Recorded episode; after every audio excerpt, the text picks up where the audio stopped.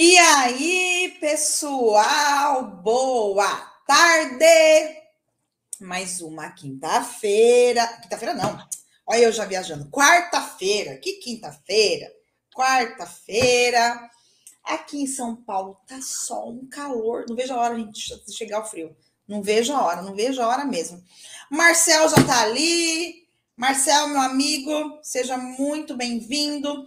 Você que está entrando, vai deixando aí de onde você está, vai dando seu boa tarde, vai falando oi.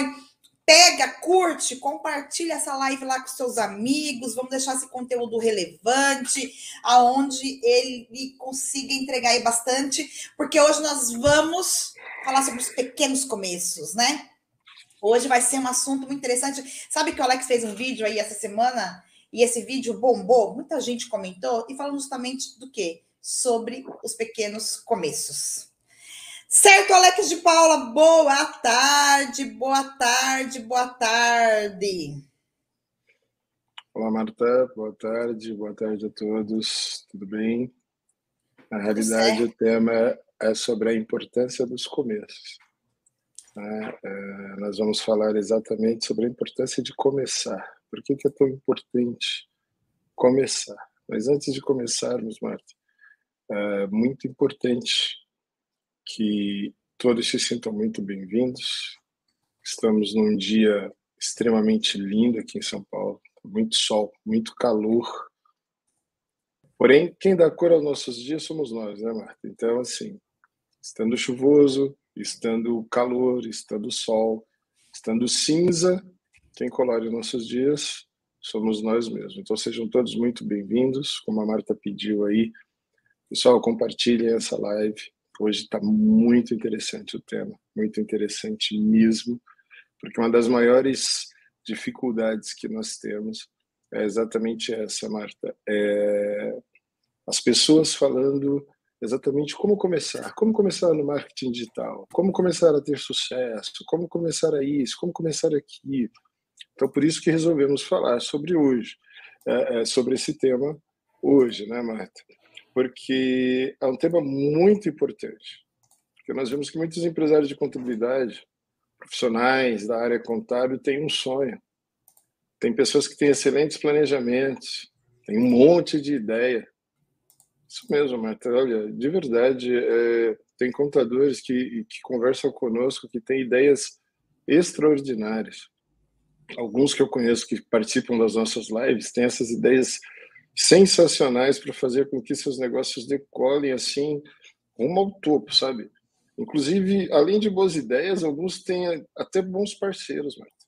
Tem excelentes conexões, tem bons recursos financeiros, que a gente sabe que é uma coisa que muita gente não tem para começar a elevar o seu negócio, principalmente no meio contábil. A maioria tem baixo faturamento, ok? Então, tem pessoas que têm aí já recursos financeiros para levar o seu negócio para o próximo nível, né? É, através de boas estratégias de marketing, através de relacionamento, através de ambientes de instruções, de acessos que eles podem ter, mas simplesmente, Marta, esses empresários não começam. E isso é muito grave. É impressionante, Marta, a gente perceber que simples assim, ó, você está numa conversa com um contador. Né? E a quantidade de contadores com tanto repertório, pessoas extremamente preparadas para serem líderes mesmo do pensamento, para o público-alvo de interesse, para o mercado corporativo, para os nichos que eles querem atender, para se tornarem influenciadores, inclusive para outros contadores, Marta. Mas o que, que acontece? Acabam ficando para trás simplesmente porque não saem de uma bolha chamada ostracismo. Essa é a realidade. Vivem ali no seu mundinho, com sua cosmovisão de mundo, repleto de boas ideias, mas sem iniciativas. Né? E aí nós vemos, Marta, muita gente que tem 10% do preparo dessas pessoas. 10% do repertório, do know-how, da expertise desses empresários a quem eu estou me referindo ok? 10% da vontade que essas pessoas têm, do conhecimento deles. Mas essas pessoas entenderam o poder dos começos, que é o que nós vamos falar hoje, e simplesmente começaram. E muitos deles são referências no próprio mercado contábil. Pessoas que têm 10% do conhecimento que você que está aí do outro lado me assistindo tem. E que você mesmo aplaude essas pessoas. Porque elas conseguem fazer algo que o seu comportamento de espectador não permite. Que é exatamente o quê?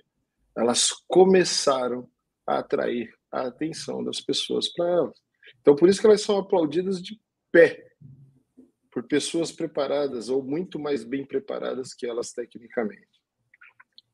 Tudo porque elas fizeram o que precisava ser feito, Marta. Então, ó, contador, o que eu quero dizer para você para começar essa live, para que você comece com tudo mesmo, tá?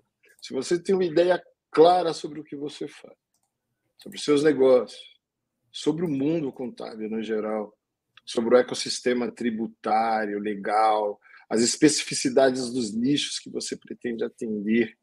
Vai lá e começa a fazer barulho sobre isso. Cara.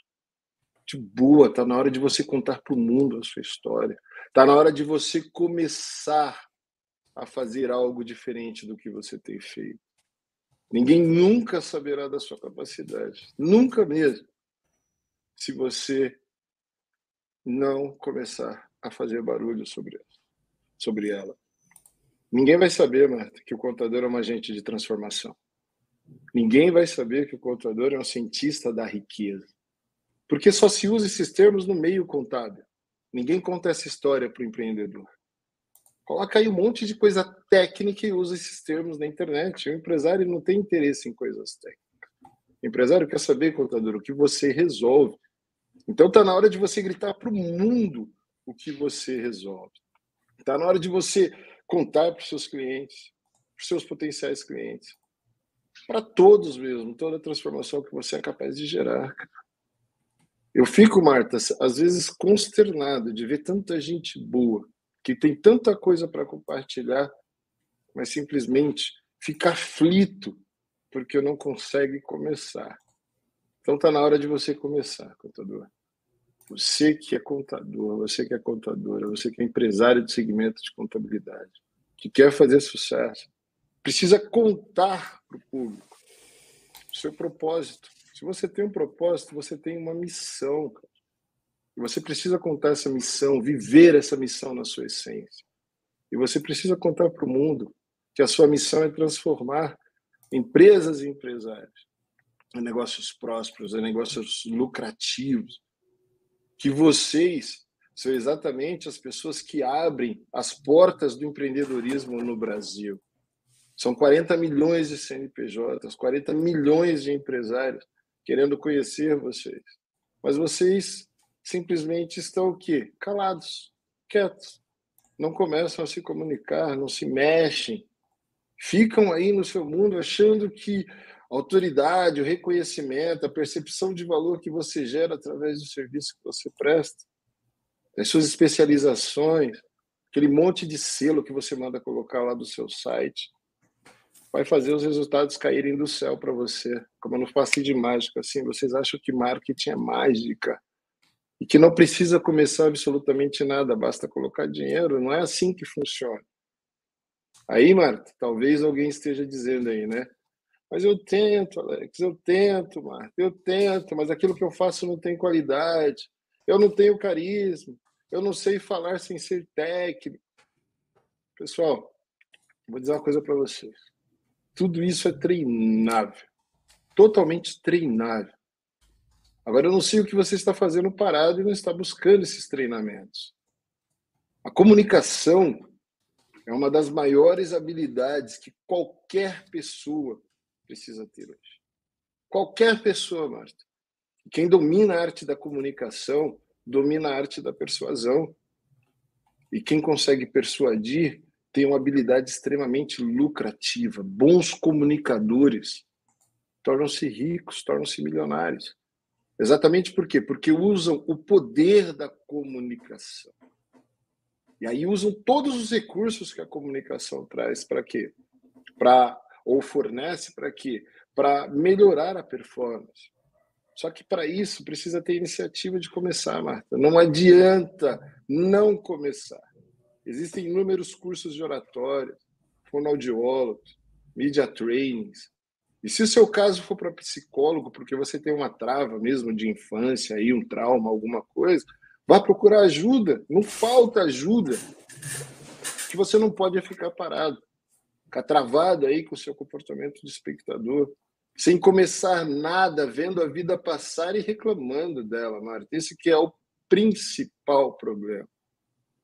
Então, contador, contadora, vocês que estão aqui hoje, sei que vocês estão com imposto de renda, eu sei que vocês querem o fôlego aí, por isso que vocês vieram para cá. Eu quero dizer uma coisa para vocês. Se vocês querem mudar o resultado do jogo de vocês, está na hora de começar a jogar. Porque só dá para mudar resultado quem está em campo, quem joga. Quero que vocês entendam, gente. Olha tudo que existe à nossa volta. Tudo, tudo que existe à nossa volta. Por exemplo, ó, eu tenho um iPhone. Eu falei isso lá no vídeo. Eu tenho um iPhone. O primeiro iPhone lançado não tinha a mesma câmera do iPhone 13. Ok? Mas foi lançado mesmo assim. E sabe o que aconteceu, Marco? A Apple se tornou uma das empresas mais valiosas do planeta porque ousou começar algo que a Nokia, a Ericsson e outras empresas que dominavam a indústria da telecomunicação móvel na época não acreditavam que poderia acontecer que poderiam transformar um aparelho de telefone numa central de entretenimento chamada smartphone. Mas um cara chamado Steve Jobs, outro chamado Steve Wozniak, junto com a turma deles, acreditaram. E aí mudaram toda uma cadeia produtiva, mudaram toda uma história, mudaram a sociedade de consumo como um todo iniciaram, deram o pontapé inicial no que chamamos de nova economia. Olha isso, Mário. O poder que tem o começo. Na indústria automobilística acontece a mesma coisa. Mano. O carro que você tem hoje, o carro que eu tenho hoje, o carro que você tem aí, contador.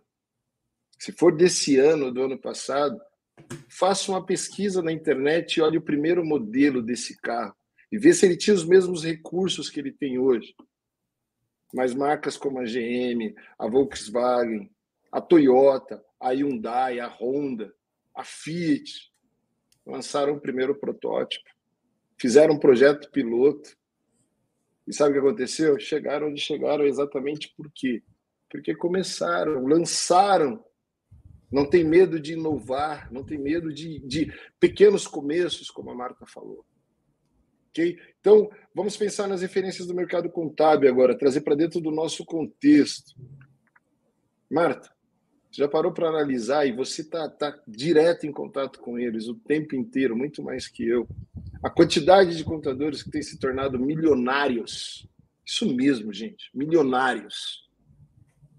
Não sei por que um empresário fica espantado quando a gente diz que outro empresário do mesmo segmento ficou milionário e ele não.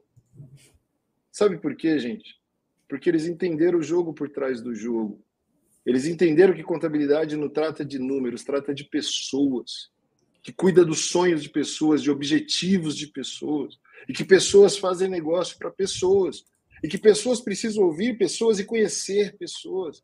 E aí começaram a fazer, começaram a gerar conteúdo, atrair a atenção do seu público, hoje estão onde estão, simplesmente assim, como referências para o mundo corporativo, inclusive para vocês que estão aí do outro lado, que compram seus cursos, suas imersões, suas mentorias, participam de grupos de mastermind e etc.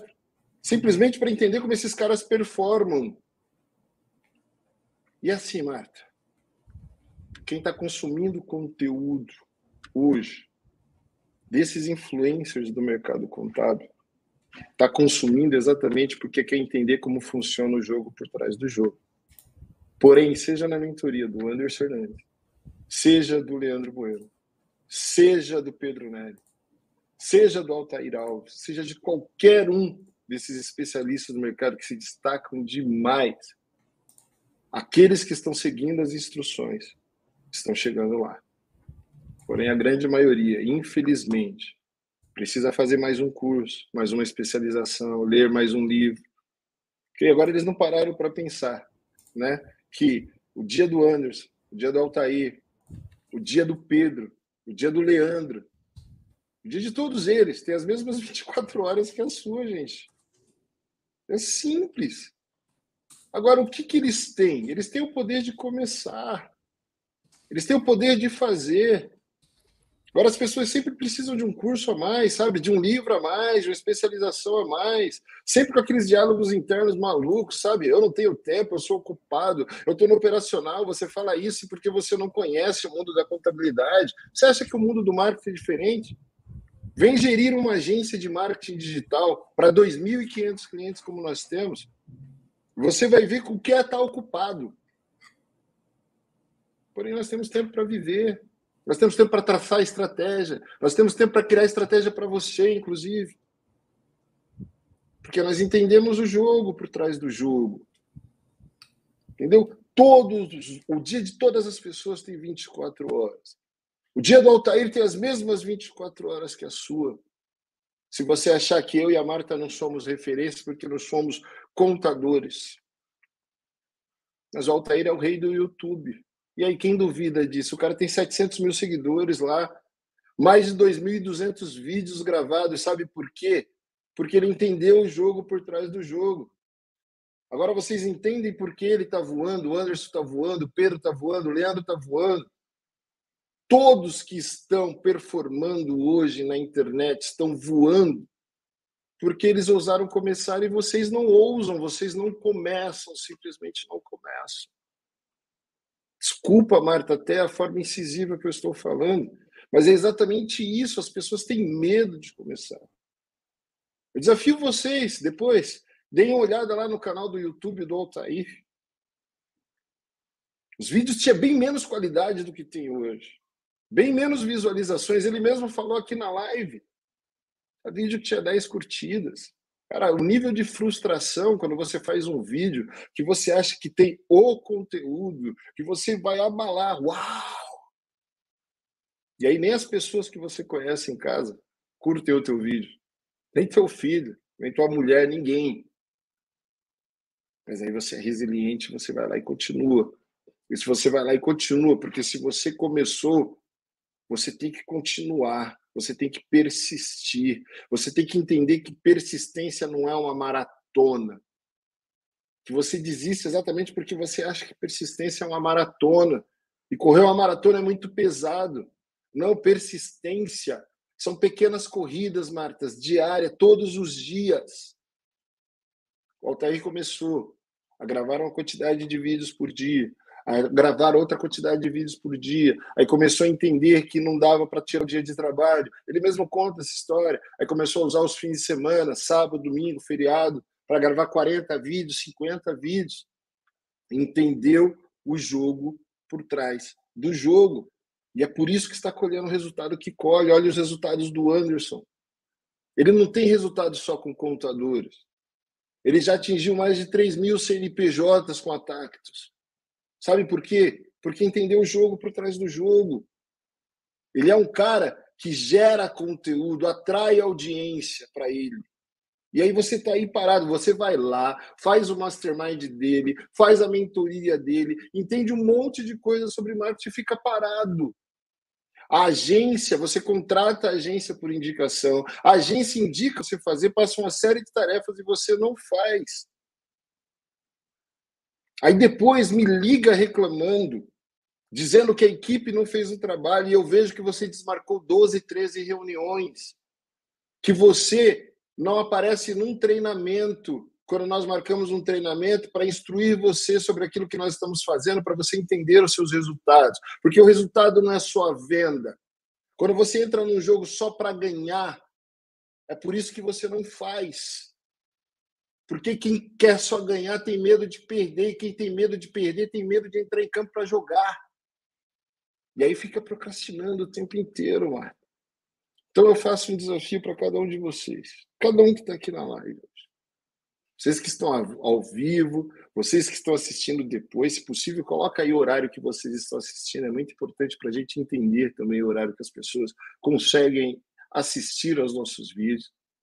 Eu quero que vocês olhem para suas vidas como um todo, de verdade. Sempre tem alguém que se destaque em alguma área da vida de vocês. Sempre. Seja na comunidade religiosa que vocês participam, seja no Rotary Club, no Lions Club, no futebol do final de semana. seja na sociedade de amigos de bairro que você participa aí. Em qualquer lugar, sempre tem alguém, mano, que se destaca mais do que a gente. Sempre. Por quê? Porque ousam fazer o que a gente não faz. Eles ousam começar algo diferente.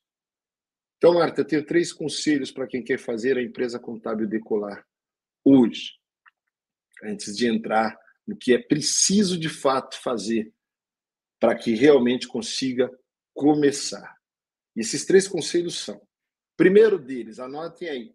Quero que vocês peguem o caderninho, olha, siga a instrução e anotem.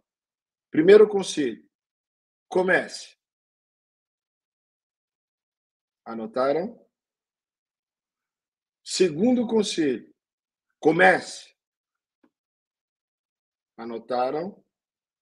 Terceiro conselho: Comecem agora. Se esforcem para começar. É preciso começar, Marta.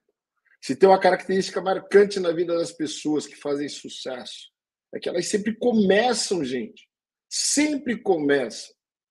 Talvez alguém esteja aqui pensando, né? O que adianta começar e não ter persistência? Isso, são os diálogos internos que te atrapalham. Eu acabei de falar isso.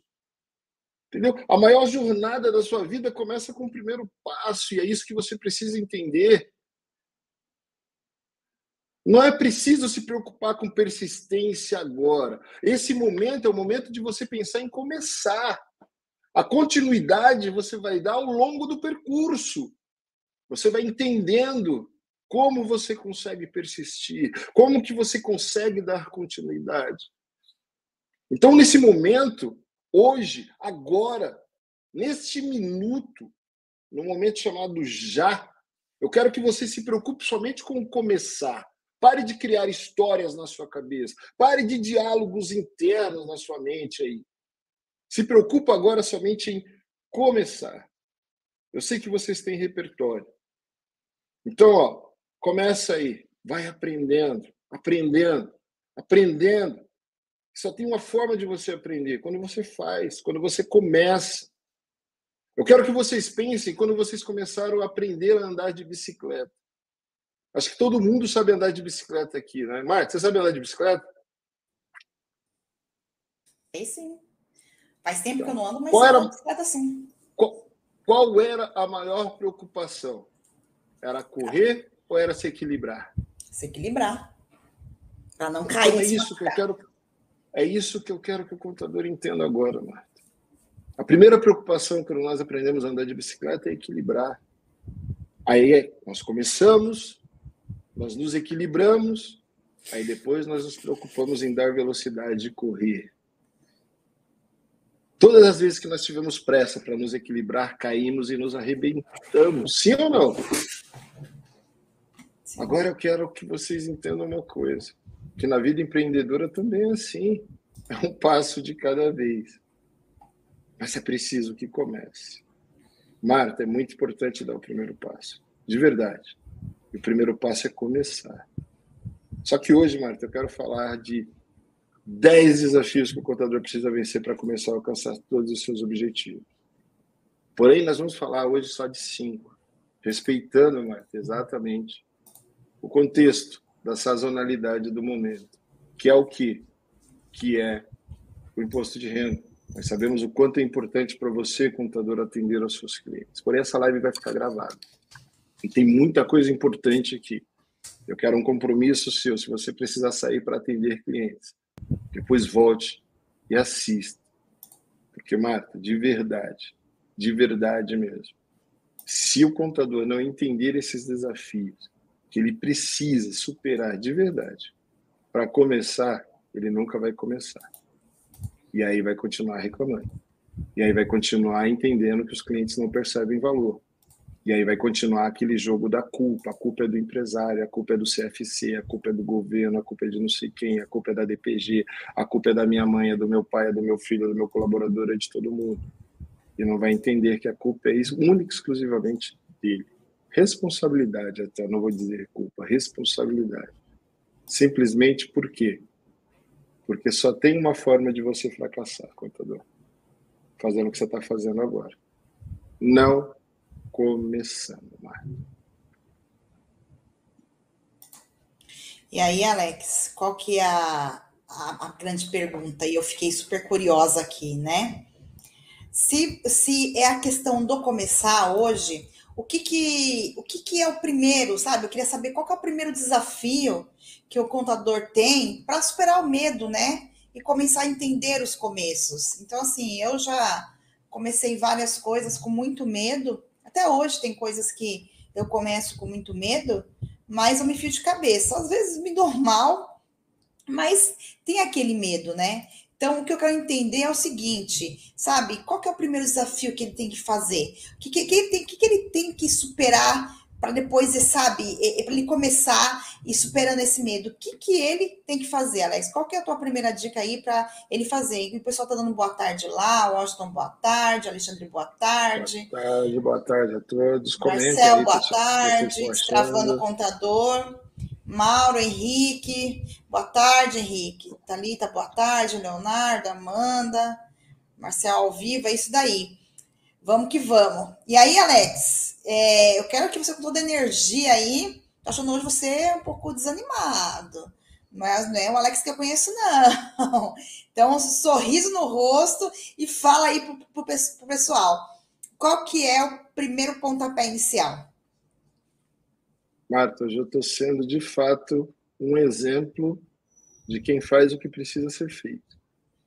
Todo mundo sabe que eu estou na fila do transplante com muita dor nos olhos, está queimando, queimando demais. E é difícil, eu sempre falei que corpo são, mente sã. Mas quando alguma coisa no nosso corpo está doendo, está em, em, em desarmonia, infelizmente a mente não fica tão sã. Então a energia realmente baixa um pouco, mesmo.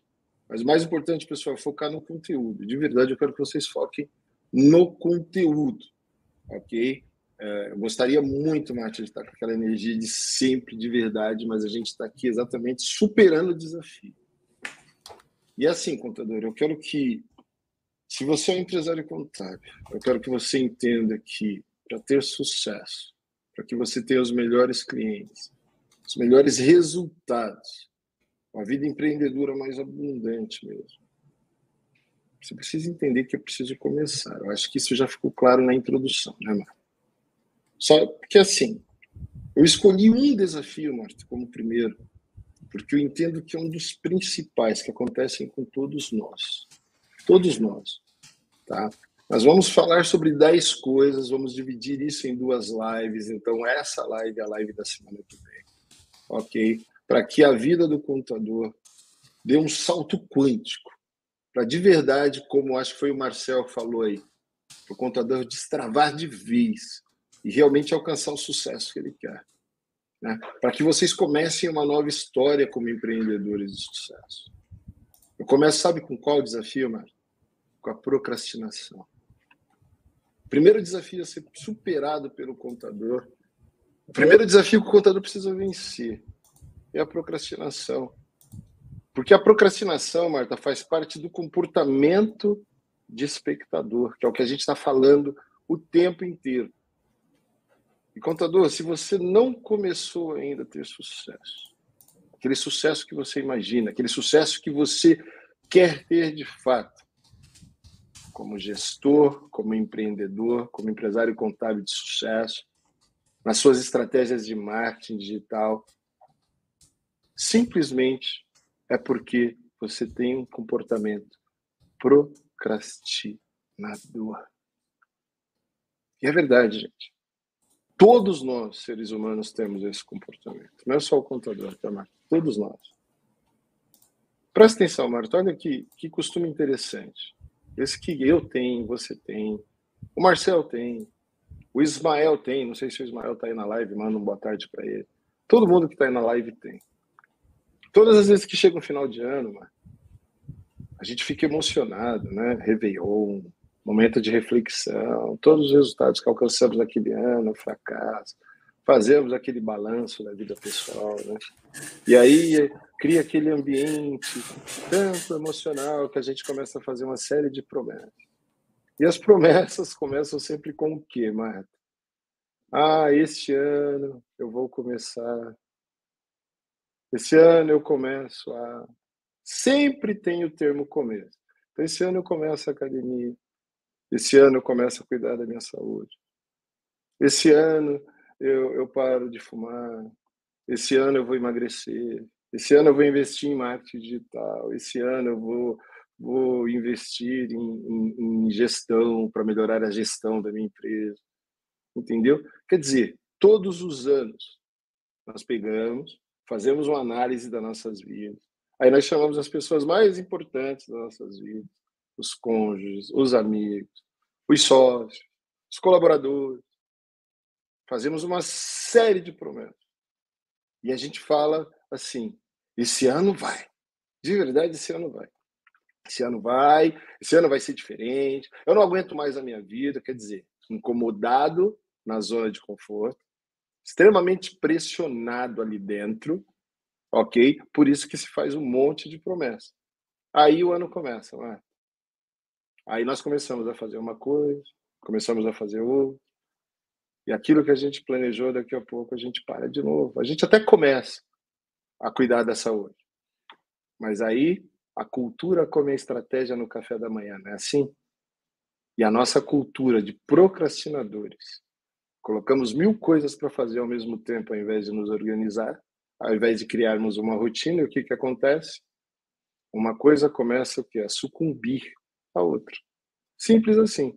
Aí a promessa de investir na saúde fica de lado. Olha, eu vou cuidar da minha saúde. Para. Ah, eu vou cuidar da minha alimentação. Para já não penso mais, porque eu preciso de energia durante o dia, então eu tomo um, dois litros de café, eu aumento meu, livro de, meu nível de cortisol lá em cima, entendeu? Eu como mesmo um monte de doce, um monte de besteira, eu preciso colocar açúcar, eu preciso gerar adrenalina, eu preciso suprir as necessidades daquilo que eu preciso para conquistar riqueza, prosperidade, para cuidar da minha família, para isso, para aquilo, para aquilo, e aí procrastinamos. Todas as promessas que fizemos ficam para o próximo ano, essa é a verdade.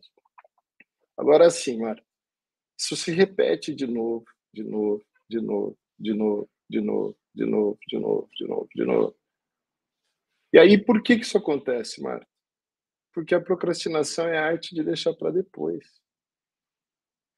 Nós sempre deixamos algo para depois. E se tem uma coisa que nos impede de evoluir, de fato, Marta, de crescer, de ter resultados, essa coisa chama-se procrastinação procrastinação. Ponto final. Quem procrastina sempre fica para trás. E eu te pergunto, né, Alex? Como que vence a procrastinação? Diz para mim. Não, Marta. Porque, mas porque é isso, esse, esse é o mal, esse é o mal, né? De todo mundo. Vou falar até, até eu entro nisso.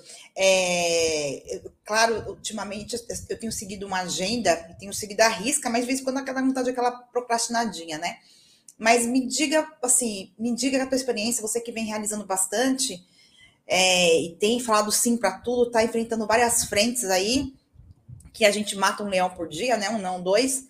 Qual, qual é a dica principal para a pessoa começar e, sabe, e parar de procrastinar e conseguir fazer o que tem que ser feito? Primeira coisa, Marta, entender que o mapa não é o território. Fale mais okay. sobre isso. O que é mapa, território? Explica sobre isso. O mapa é a visão que você tem sobre determinada situação na sua vida. Aquela janela de Johara, sabe? Depois vocês podem pesquisar e contar um pouquinho sobre isso, senão a gente vai levar muito tempo falando. Mas é a visão que você tem sobre a sua realidade. O território é a sua realidade de fato. Então, lembra que eu falei do jogo da culpa? O mapa é o que faz você culpar as pessoas. A realidade é você não se conhecer e não entender que você precisa jogar para ter resultado. O mapa é nós termos um país com 40 ou com 14 milhões de desempregados. Mano. A realidade é que nós não conseguimos contratar pessoas capacitadas. Olha que interessante. Temos aí mais de 40 vagas em aberto. A gente consegue contratar pessoas? Contador, você consegue contratar fácil pessoas aí? Só vejo pessoas nos grupos, gente, estou precisando contratar, precisando contratar, precisando contratar, tem que contratar empresas, especialistas para RH, para fazer minerar. Profissional bom hoje, você precisa minerar, minerar, minerar, minerar, minerar, principalmente se você tiver urgência para performar. Não dá mais tempo de você pegar do zero e começar a treinar. Aí você precisa criar planos, projetos para colocar estagiários, etc. Então, uma série de coisas. Então é isso, mapa. Ô, Marco, o mapa é, cara, existem 14 milhões de desempregados. Em tese, existem 14 milhões de pessoas que nós podemos contratar. E nós só precisamos de 40. A realidade é que nós não encontramos pessoas capacitadas para trabalhar no marketing digital. Porque as pessoas que são realmente capacitadas estão empregadas. Ou estão empregadas já na DPG ou em outras agências. E aí a gente precisa minerar, minerar, minerar, minerar, minerar para trazer pessoas capacitadas. Algumas pessoas até se mostram capacitadas. Mas a hora que você faz um simples teste, você vê que simplesmente lê um e-book na internet. Ok? Então, esse é o conceito de mapa e de, e de realidade. E o que, que nós nos tornamos, e de território? E o que, que nós nos tornamos, Mar? No nosso mapa, nós achamos que nós resolvemos o problema. Mas no nosso território, nós nos tornamos especialistas em administrar problema. Meu, quem não resolve fica administrando o problema o tempo todo e ainda se gaba de dizer que é um ótimo administrador de problema. Porra, problema foi feito para ser resolvido e eliminado da vida, não para ser administrado. Quem administra problema vive com problema o tempo inteiro. E aí, como diz o ditado, fica empurrando com a barriga ao invés de definir, sabe? Ao invés de resolver, ao invés de começar, de ter continuidade e acabar aquilo que precisa ser acabado, mano. É assim que se vence a procrastinação. É preciso que se entenda que sempre haverão novas demandas, sempre, o tempo inteiro haverá novas demandas, ok? Sempre terá novas urgências, sempre acontecerão imprevistos. Mas como que está a nossa preparação para lidar com várias frentes ao mesmo tempo? Se nós queremos acelerar o tempo, um termo que é muito utilizado no meio empresarial, principalmente de consultoria, advisor, coaches e etc., mentorias, masterminds, acelerar 10 anos em um, acelerar vários anos em meses e etc. Mas para isso você precisa, para que você acelere, estar preparado de verdade para você atuar em várias frentes ao mesmo tempo. Você fala assim, pô, como que o Flávio Augusto chegou onde ele chegou, mano? Chegou atuando em várias frentes ao mesmo tempo. Como que o Anderson Fernandes, vamos falar do mercado contábil, a realidade mais próxima à nossa, chegou onde ele chegou? Atuando em várias frentes ao mesmo tempo. O Pedro Neri, Olha o evento Contabilidade Consultiva, o sucesso que foi, e o evento que será, o, o sucesso que será o Summit Contábil agora do Anderson.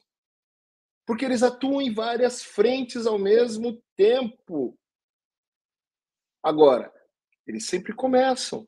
Eles não têm medo, não têm medo de errar, e eles entendem o jogo. Se errar é só ter resiliência e começar de novo. Não é parar. E sabe o que acontece, Marta? A vida não anda quando a gente não para de procrastinar. Quando a gente não toma a decisão de fazer uma lista de verdade sobre as nossas prioridades, o que a gente precisa de fato para performar. Você me usou como exemplo, Alex, você que tem obtido vários resultados na área da saúde. Gente, eu só estou com essa questão da saúde, do olho, porque eu estou aguardando no hospital por causa da Covid, a questão da córnea aparecer para eu fazer o meu transplante porque você não teria problema nenhum mais de saúde. Um cara que tomava uma farmácia por dia, 150 quilos. E eu não performo hoje somente na área da saúde. Eu performo como empresário, eu performo em todas as áreas da minha vida. Sabe por quê, Mar? Porque eu simplesmente resolvi fazer o quê? Uma lista de prioridades. Então eu coloquei qual a minha primeira prioridade? Cuidar da saúde. Sair do sedentarismo porque eu sei que o sedentarismo um dia cobra conta. E o meu já estava cobrando. E não adiantava eu dizer, meu, eu sou um gordinho gostoso, gordinho gostoso, né? Assim, que todo mundo gosta de brincar e tirar onda. E eu cantava o tempo todo, brincava lá dentro da agência, você lembra disso? Entendeu? Só que os problemas vinham, hérnia de disco, uma, duas, três, quatro, varizes nas pernas, pressão alta, pré-diabético, uma série de coisas. Então, sem saúde, eu entendi que eu não faria nada. Então, primeira, prioridade 0, 0, 0, 0, 0, 0, 0, 0, 0, menos um. Cuidar da saúde. Criar uma rotina. Mudar o estilo alimentar. E ser intencional nisso. Porque nós precisamos de intencionalidade para tudo na nossa vida, Marta. Senão a gente continua empurrando com a barriga as coisas. E aí a gente até começa, mas a gente é engolido pelo dia a dia. E aí sabe o que acontece? Acaba o ano novamente. E aí a gente promete de novo para nós mesmos, para os nossos amigos, para nossa família, que vai ser tudo diferente e nada é diferente. Nada muda. É sempre a mesma coisa. A minha vida mudou porque eu comecei a entender o conceito de intencionalidade. Ser intencional em tudo que se faz é o grande diferencial para vencer a procrastinação, mano. Porque quem tem sempre as mesmas atitudes tem sempre os mesmos resultados. É a lei do plantio. Se eu planto milho, eu só colho milho. É aquela velha historinha que eu já contei para vocês aqui. Você vai lá, dobra o seu joelho, seja qual for a tua fé, para falar com a sua divindade e diz assim: Ó oh, Deus, eu quero manga docinha porque minha vida está amarga demais. Aí Deus vai lá e manda o anjo. O anjo que cuida de você. Uns, uns chamam de anjo da guarda, né? A Bíblia diz que os anjos do Senhor estão ao nosso redor para nos proteger e nos guardar. Então, eles trazem as bênçãos também para nós.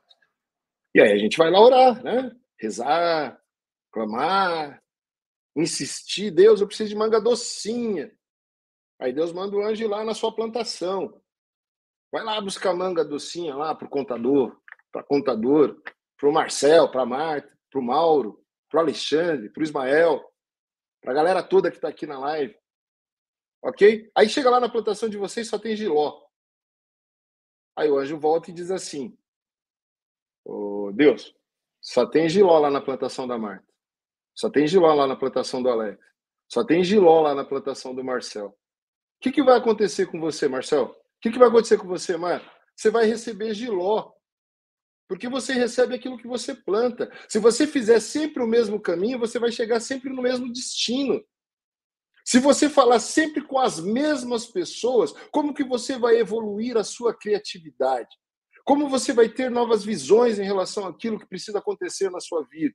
Novos insights.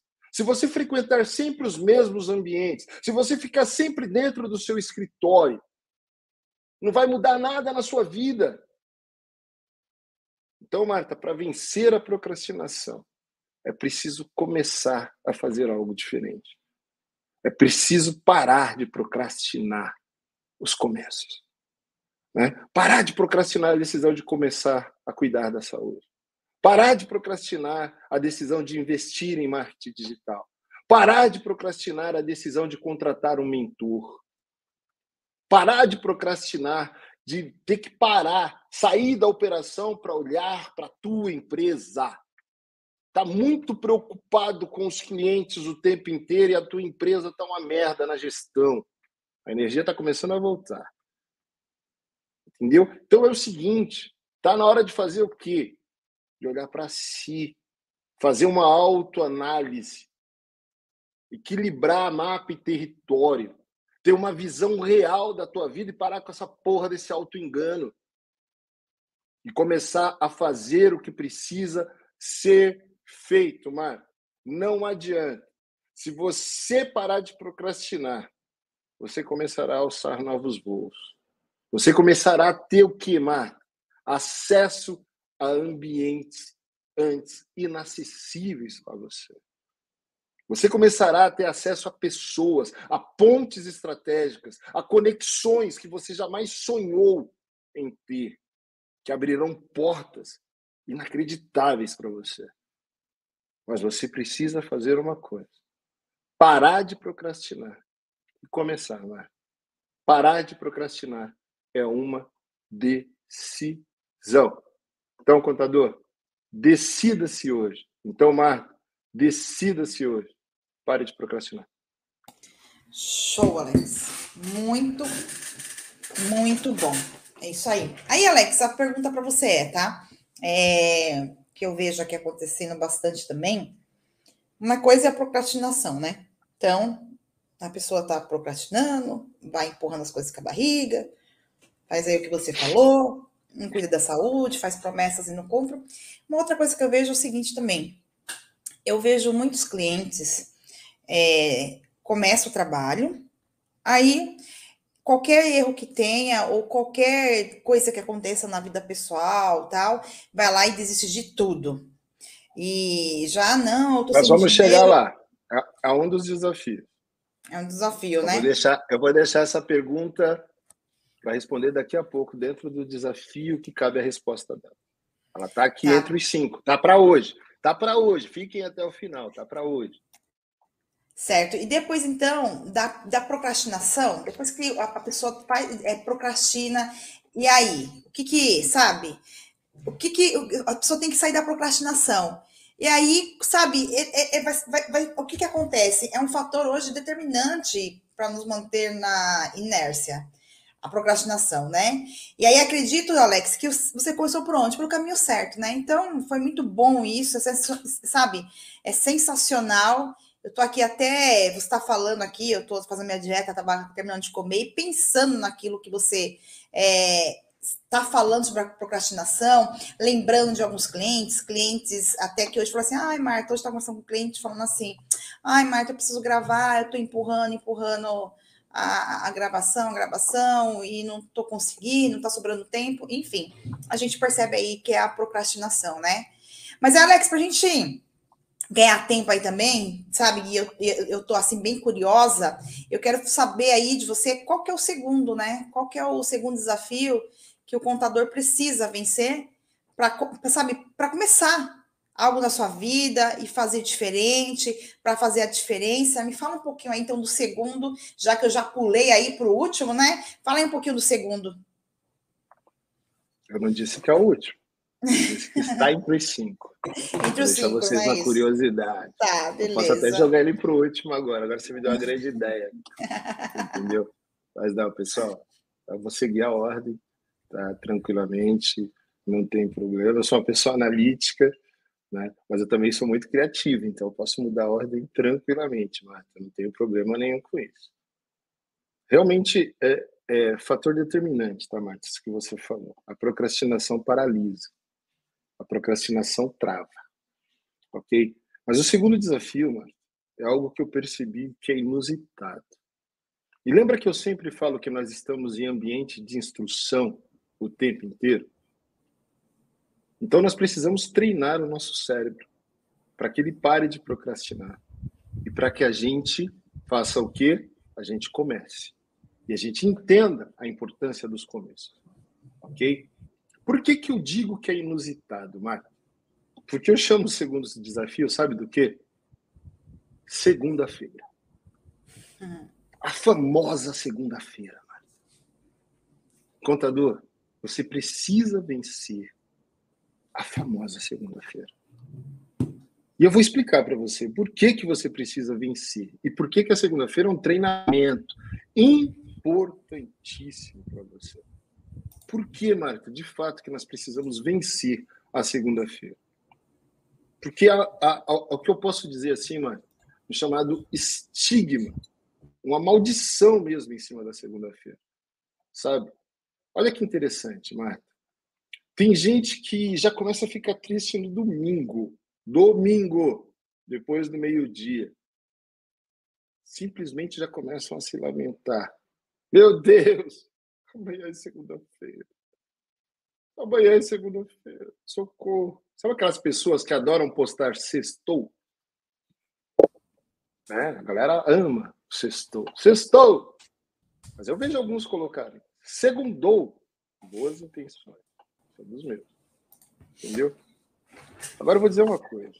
Não adianta também, Marta, a gente querer ser romântico, né? Romantizar a segunda-feira olhar para a vida, falar para o contador assim, contador, você precisa olhar para a vida apaixonadamente aí, Começar a olhar para a vida empreendedora, seus negócios de forma tão apaixonante e apaixonada e achar que toda segunda-feira vai ser uma maravilha. Porque não vai. Como as terças também não vão. Como as quartas também não vão. E as quintas também não. As sextas também não. Os sábados também não. E os domingos também não. O problema aparece todo dia. Desafios a serem superados aparecem todos os dias. Lembra que eu falei, Marta? Imprevistos. Pessoal, estou me cuidando, me cuidando muito. E sábado eu quase morri numa queda no banheiro. Caí dentro do banheiro. Se eu mostrar minhas costas e meu braço para vocês, vocês vão ver que os misturadores quase entraram nas minhas costas. Eu agradeço a Deus por ter sido um misturador nas costas e não na cabeça. Porque se fosse na cabeça, eu tinha aberto minha cabeça. E simplesmente porque eu fui lavar o pé segurando o pé. Então eu fiquei preso num pé só, escorregou, pum. Bobeira. A vida é um sopro, mano. Um sopro. Então o problema acontece qualquer dia, não só na segunda-feira. Então, mas tem semanas que a gente vai odiar segunda-feira. Não tem jeito. Né? Porém, existe uma questão, Marta. A crença que a gente carrega com a gente mesmo, de que toda segunda-feira é um fardo. E se a gente manter essa crença, Marta, a gente faz com que a gente não consiga conquistar absolutamente nada na nossa vida, simplesmente porque a gente nunca vai começar. E eu vou explicar o motivo para vocês. Se para você, Marta, se para mim, Alex, se para você, contador, ter que performar logo para segunda-feira, segunda-feira pela manhã, igual a gente faz aqui, Marta, treinamento com vendas, tem que ser em alta performance, energia lá em cima. Se isso for um peso, se nós formos do tipo que começar mais uma semana, a gente já vai dizendo assim, né? Que saco, mais uma segunda-feira, uau. Meu Deus. Ai, socorro. Vou dizer para você, contador, contadora. Como a Marta disse que, né, que aparece pastor do Universal nos meus vídeos, quando eu falo assim, meu amigo contador, minha amiga contadora. Fala que eu discuto. Né? Vocês nunca serão bem-sucedidos. Nunca. Se a segunda-feira for um peso para vocês, nunca serão bem-sucedidos. Não é assim que se vive. E nem é assim que se deve viver. Marta, para mim, você sabe que não tem esse negócio de dia da semana. Tanto faz fim de semana, segunda-feira, terça-feira, quarta-feira, quinta-feira, sábado, domingo, feriado. Para mim não tem dia. Ok? Mas eu também não quero ficar aqui porque eu penso assim, ficar promovendo um positivismo barato, uma coisa louca e um fanismo exagerado sobre o poder das segundas-feiras. Né? ah, para que o contador que está me ouvindo agora diga assim, né? Oh, agora vai ser tudo positivo e diferente, porque eu vou olhar para segunda-feira diferente. Nada disso.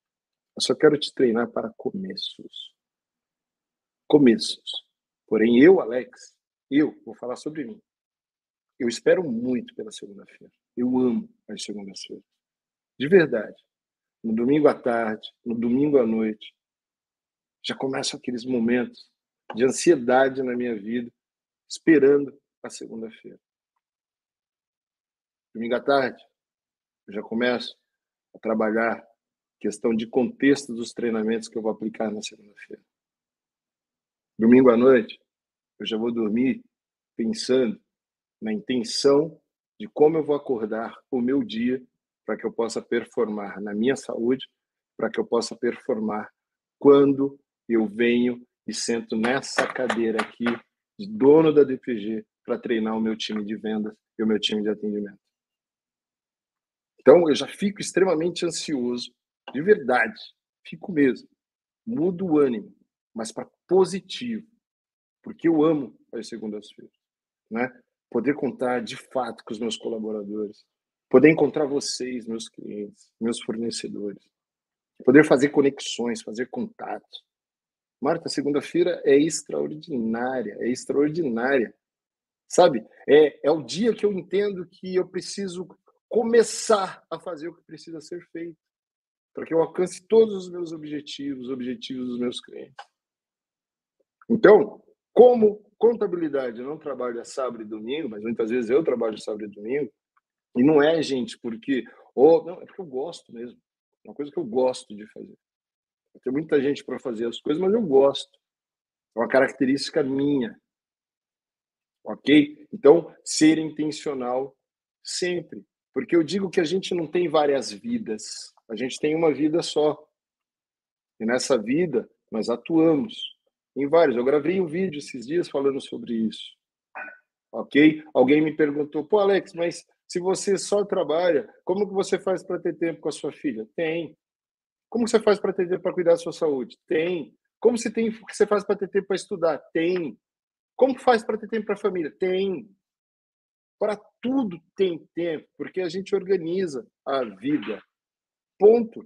E aí você é intencional naquilo que você faz. E é assim, Marta, com as segundas-feiras. Segunda-feira trata de uma coisa chamada começo. Começo de quê? Começo de semana. E a gente está falando exatamente do que, Marta? Não é de começo? Então, todo começo, seja começo de segunda de semana, segunda-feira, começo de mês, começo de ano, tudo precisa ser trabalhado. Se a gente encarar a segunda-feira da mesma forma que a gente encara o começo do, do ano, sabe o que nós fazemos? Nós mudamos a nossa percepção sobre as coisas. E nós começamos a segunda-feira com a mesma energia que nós começamos o dia 2 de janeiro, com aquela vontade de fazer a dieta, com aquela vontade de emagrecer, com aquela vontade de fazer tudo. Só tem um detalhe: a semana é mais curta. Se eu começo segunda-feira com muita energia, eu termino na sexta-feira com muita energia.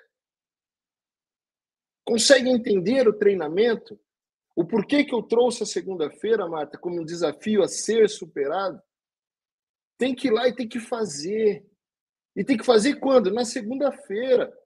Então eu quero que cada um que está aqui nessa live olhe hoje para segunda-feira como o começo da semana.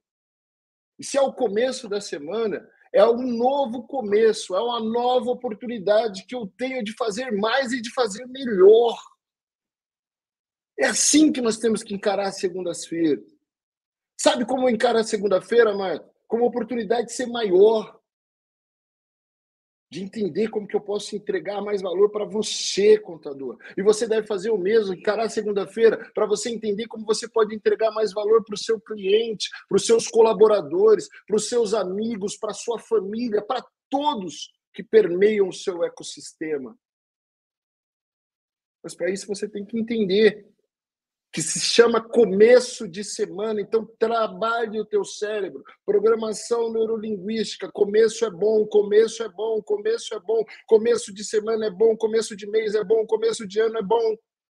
Ai, mas começo de mês é uma merda para contador, nós estamos em fechamento, não podemos fazer nada. Porque começo de ano é porque tem uma série de declarações que a gente precisa entregar dos clientes, então a gente está sempre muito ocupado. Aí a janeiro é o mês do cachorro louco, é, é, é, fevereiro é o mês do gato louco, aí março é o mês do macaco louco, e aí abril é o mês do não sei o que louco, e aí vai, vai, vai, vai passando o ano e você não faz nada da sua vida, a sua empresa não cresce exatamente por isso porque você não encara os começos com positividade.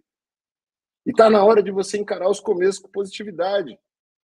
E a melhor coisa que você faz para treinar o teu cérebro para os começos é exatamente vencer a maldição da segunda-feira, quebrar o paradigma da segunda-feira, entender a segunda-feira como algo bom, parar com essa história de sextou.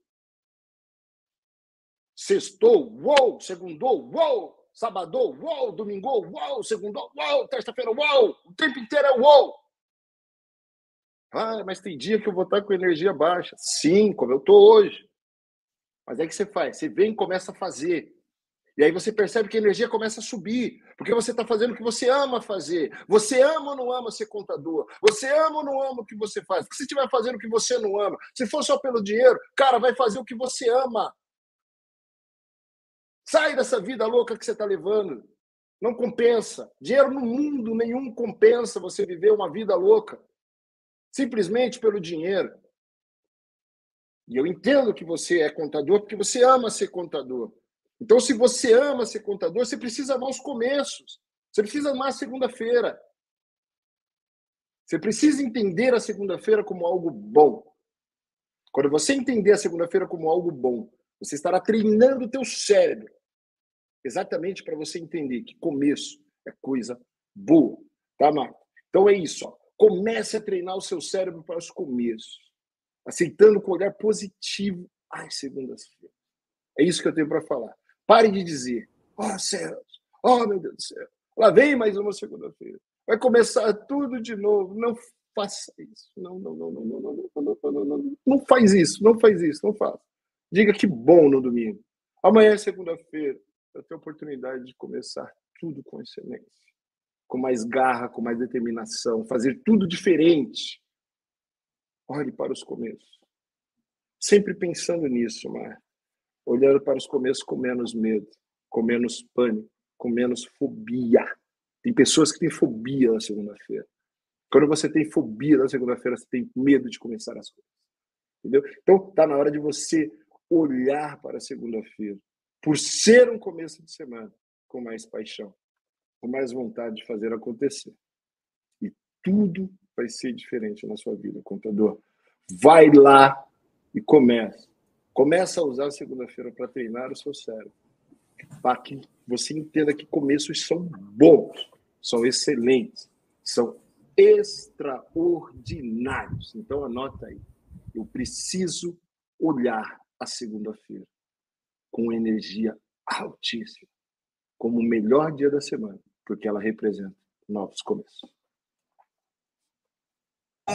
Tá que tá hoje, hein? Não vou nem falar nada, porque eu já estou curiosa para saber o, terceiro desafio que o contador tem para começar, né? Uma vida de sucesso, empreendedorismo contábil, no marketing e tudo na vida. Tá que tá, hein? Diz aí, Alex, qual que é o terceiro desafio que eu tô aqui ouvindo com atenção? Ah, Marta, uma, uma coisa que me veio também em relação à segunda-feira, né? Ela tem toda essa conotação, essa conotação positiva para mim, mas ela pode ter a conotação do procrastinador também, tá? Esqueci de falar isso, né? É, segunda-feira eu começo. Sabe aquela pessoa que segunda-feira eu começo a dieta, segunda-feira eu começo a academia, segunda-feira eu começo aquele curso, segunda-feira eu começo lá com a DPG, segunda-feira eu começo lá a trabalhar o marketing da minha empresa, segunda-feira eu começo isso, segunda-feira eu começo aquilo, e nunca começo. Então tome muito cuidado também para você não ser daquelas velhas pessoas que ficam falando aí, né? Usando a segunda-feira como desculpa. Ah, segunda-feira começa, segunda-feira começa. Mas vamos lá, Marco, vamos para o terceiro, que a segunda-feira já acabou. Beleza? Beleza. Entenderam segunda-feira? Fez sentido? Se tiver fazendo sentido, gente. O Robson falou aí. assim. Beleza? O Robson falou assim lá, né, Alex? O ser humano é complicado. Trabalha a semana toda, descansa dois dias e na segunda se arrasta. Exatamente. E eu vou falar exatamente sobre isso também lá, Robson. É sensacional. Entendeu o jogo. Né, mas vamos para o terceiro desafio, Marco. Esse, eu acho que esse é um desafio gigantesco, gente. É um desafio, acho que assim, Marco, é, é um dos piores. Tá? Aí você fala, pô, Alex, você falou que o principal era a procrastinação. É. A segunda-feira. É. Eu só trouxe desafios gigantes para você, gente. Porque quem quer jogar jogo grande tem que vencer gigante. Você tem que ser assim, ó. Vamos colocar aqui o contexto bíblico. Atuar em várias frentes. De manhã você mata o leão, à tarde você mata o urso, à noite você mata o gigante Golias, e aí você merece o reinado. Isso eu estou falando de Davi. Ok? De manhã você atravessa o Mar Vermelho. À tarde você atravessa o deserto. À noite você entra na Terra Prometida. Estou falando do povo de Israel, Moisés e Josué. É vencer em várias frentes ao mesmo tempo. Agora, só pessoas extraordinárias conseguem fazer isso. Né? Porém, existe uma coisa chamada mediocridade, Marta. Hum, isso é difícil de falar. Contador, para você ter sucesso, você precisa vencer a mediocridade. E esse é um desafio que eu, que você, todas as pessoas, enfim, todo empresário contábil, todo empresário de marketing, todo empresário no Brasil que quiser ter sucesso. Falando da classe empresarial porque nós estamos falando de empresários, mas todas as pessoas que estiverem aqui assistindo, de qualquer área, Se você desejar vencer em qualquer área da sua vida, você precisa vencer a mediocridade. E é difícil vencer esse, esse desafio, Marta. Por quê? Porque a, mediocridade, a, a mediocridade, é até difícil falar essa palavra, mediocridade, mediocridade, mediocridade, mediocridade. Mas a mediocridade, ela é uma coisa prazerosa. Ela dá prazer. Aliás, ela é muito prazerosa, mano. Porque nós fomos acostumados a ser medíocres desde a nossa infância, muitas vezes. No nosso treinamento, com os nossos pais, com os nossos professores, com os nossos instrutores, as primeiras pessoas que começam a nos instruir. E eu vou explicar o porquê disso também. Né? Só que é, eu quero que vocês entendam, gente, que ao falar de mediocridade eu não estou sendo pejorativo com ninguém. Não estou ofendendo ninguém, nem quero que ninguém saia da live se sinta ofendido. Pô, fui lá na live lá da DPG e o cara me chamou de medíocre, por favor. Até porque mediocridade é a qualidade daquilo que é medíocre, ou seja, mediano, é nota 7. Quem está na média. Simplesmente isso. Então, quando alguém olhar para você e falar, cara, você é medíocre, ele está dizendo, cara, você é um cara que não se destaca, você está na média. Ponto. E não adianta, porque se a percepção da pessoa é que você é uma pessoa que não se destaca, que você está na média, é porque você não está gerando o valor necessário para ela achar você extraordinário. Então você é mediano. Acabou. Simples assim. E o termo medíocre cabe na tua vida. Mas você precisa inserir isso.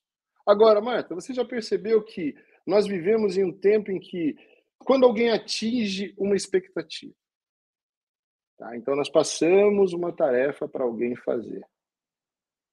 Ok? Vamos colocar assim: nossos filhos.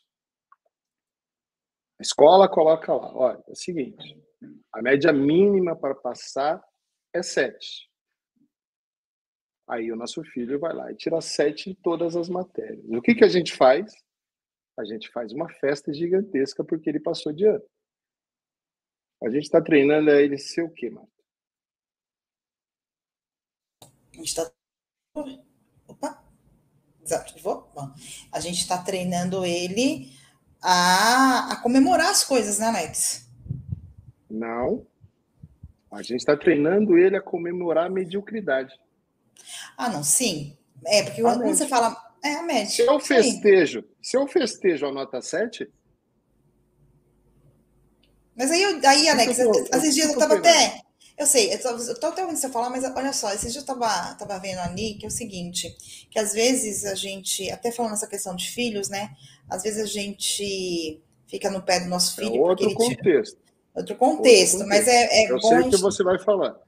Eu sei que você vai falar da nova psicologia educacional, Isso. onde você deve fortalecer aquilo que seu filho é bom e aí você trabalhar para que ele fique na média daquilo que ele é médio. É exatamente porque você não vai reforçar aquilo que a pessoa é média. Isso aí. Eu tô falando pessoas que são sete em tudo na vida, mano. Não, aí não, né, Alex? Você sempre tem que ter. E é disso que eu tô falando. Vida. Não, é disso que eu tô falando. Tem pessoas que não saem da média, não se destacam em absolutamente nada, são blasés da vida. Pessoas que não têm autoexpressão. Pessoas que é melhor pingar do que secar. E comemoram nota 7. Comemoram simplesmente a mediocridade. E aí acham que merecem, Marta, as melhores premiações, simplesmente porque fez o básico. Sabe aquela pessoa que faz somente aquilo que ela é contratada e acha que merece ganhar o prêmio de funcionário do mês? Se você faz somente aquilo que você é contratado para fazer, você recebe somente o salário. Só recebe galardão quem faz por onde receber galardão. Quem conquista o galardão. Para ser governante, Marta, você precisa conquistar o direito de governar. E notas 7 não governam. Nota 7 faz parte da plebe. Ponto. Quantos empresários nós vemos se conformando em ser nota 7. A Elenai está falando aqui, né, Alex? Eu até estava lendo os comentários, né? A Elenai falou assim: tudo é um hábito. Eu não gostava de um monte de coisa. Acordar cedo, fazer atividades. É, nossa, mudei muito. Existem pessoas que são coadjuvantes na vida. E aí, Alex, até é, falando dessa questão. Aí, coadjuvante é ser nota 7. É, é medíocre. E, gente, ser medíocre é aquilo. É errado? Não é errado nem certo.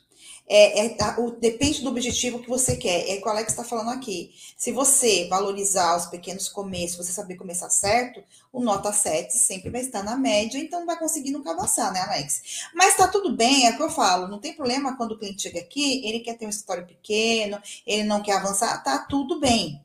Tá tudo bem. Marta, eu discordo, eu discordo mil por cento de você. Discordo e vou discordar sempre. Porque existem pequenos gigantes. Leiam o livro Pequenos Gigantes que vocês vão entender o que eu estou falando. Eu nunca vou me conformar com a mediocridade.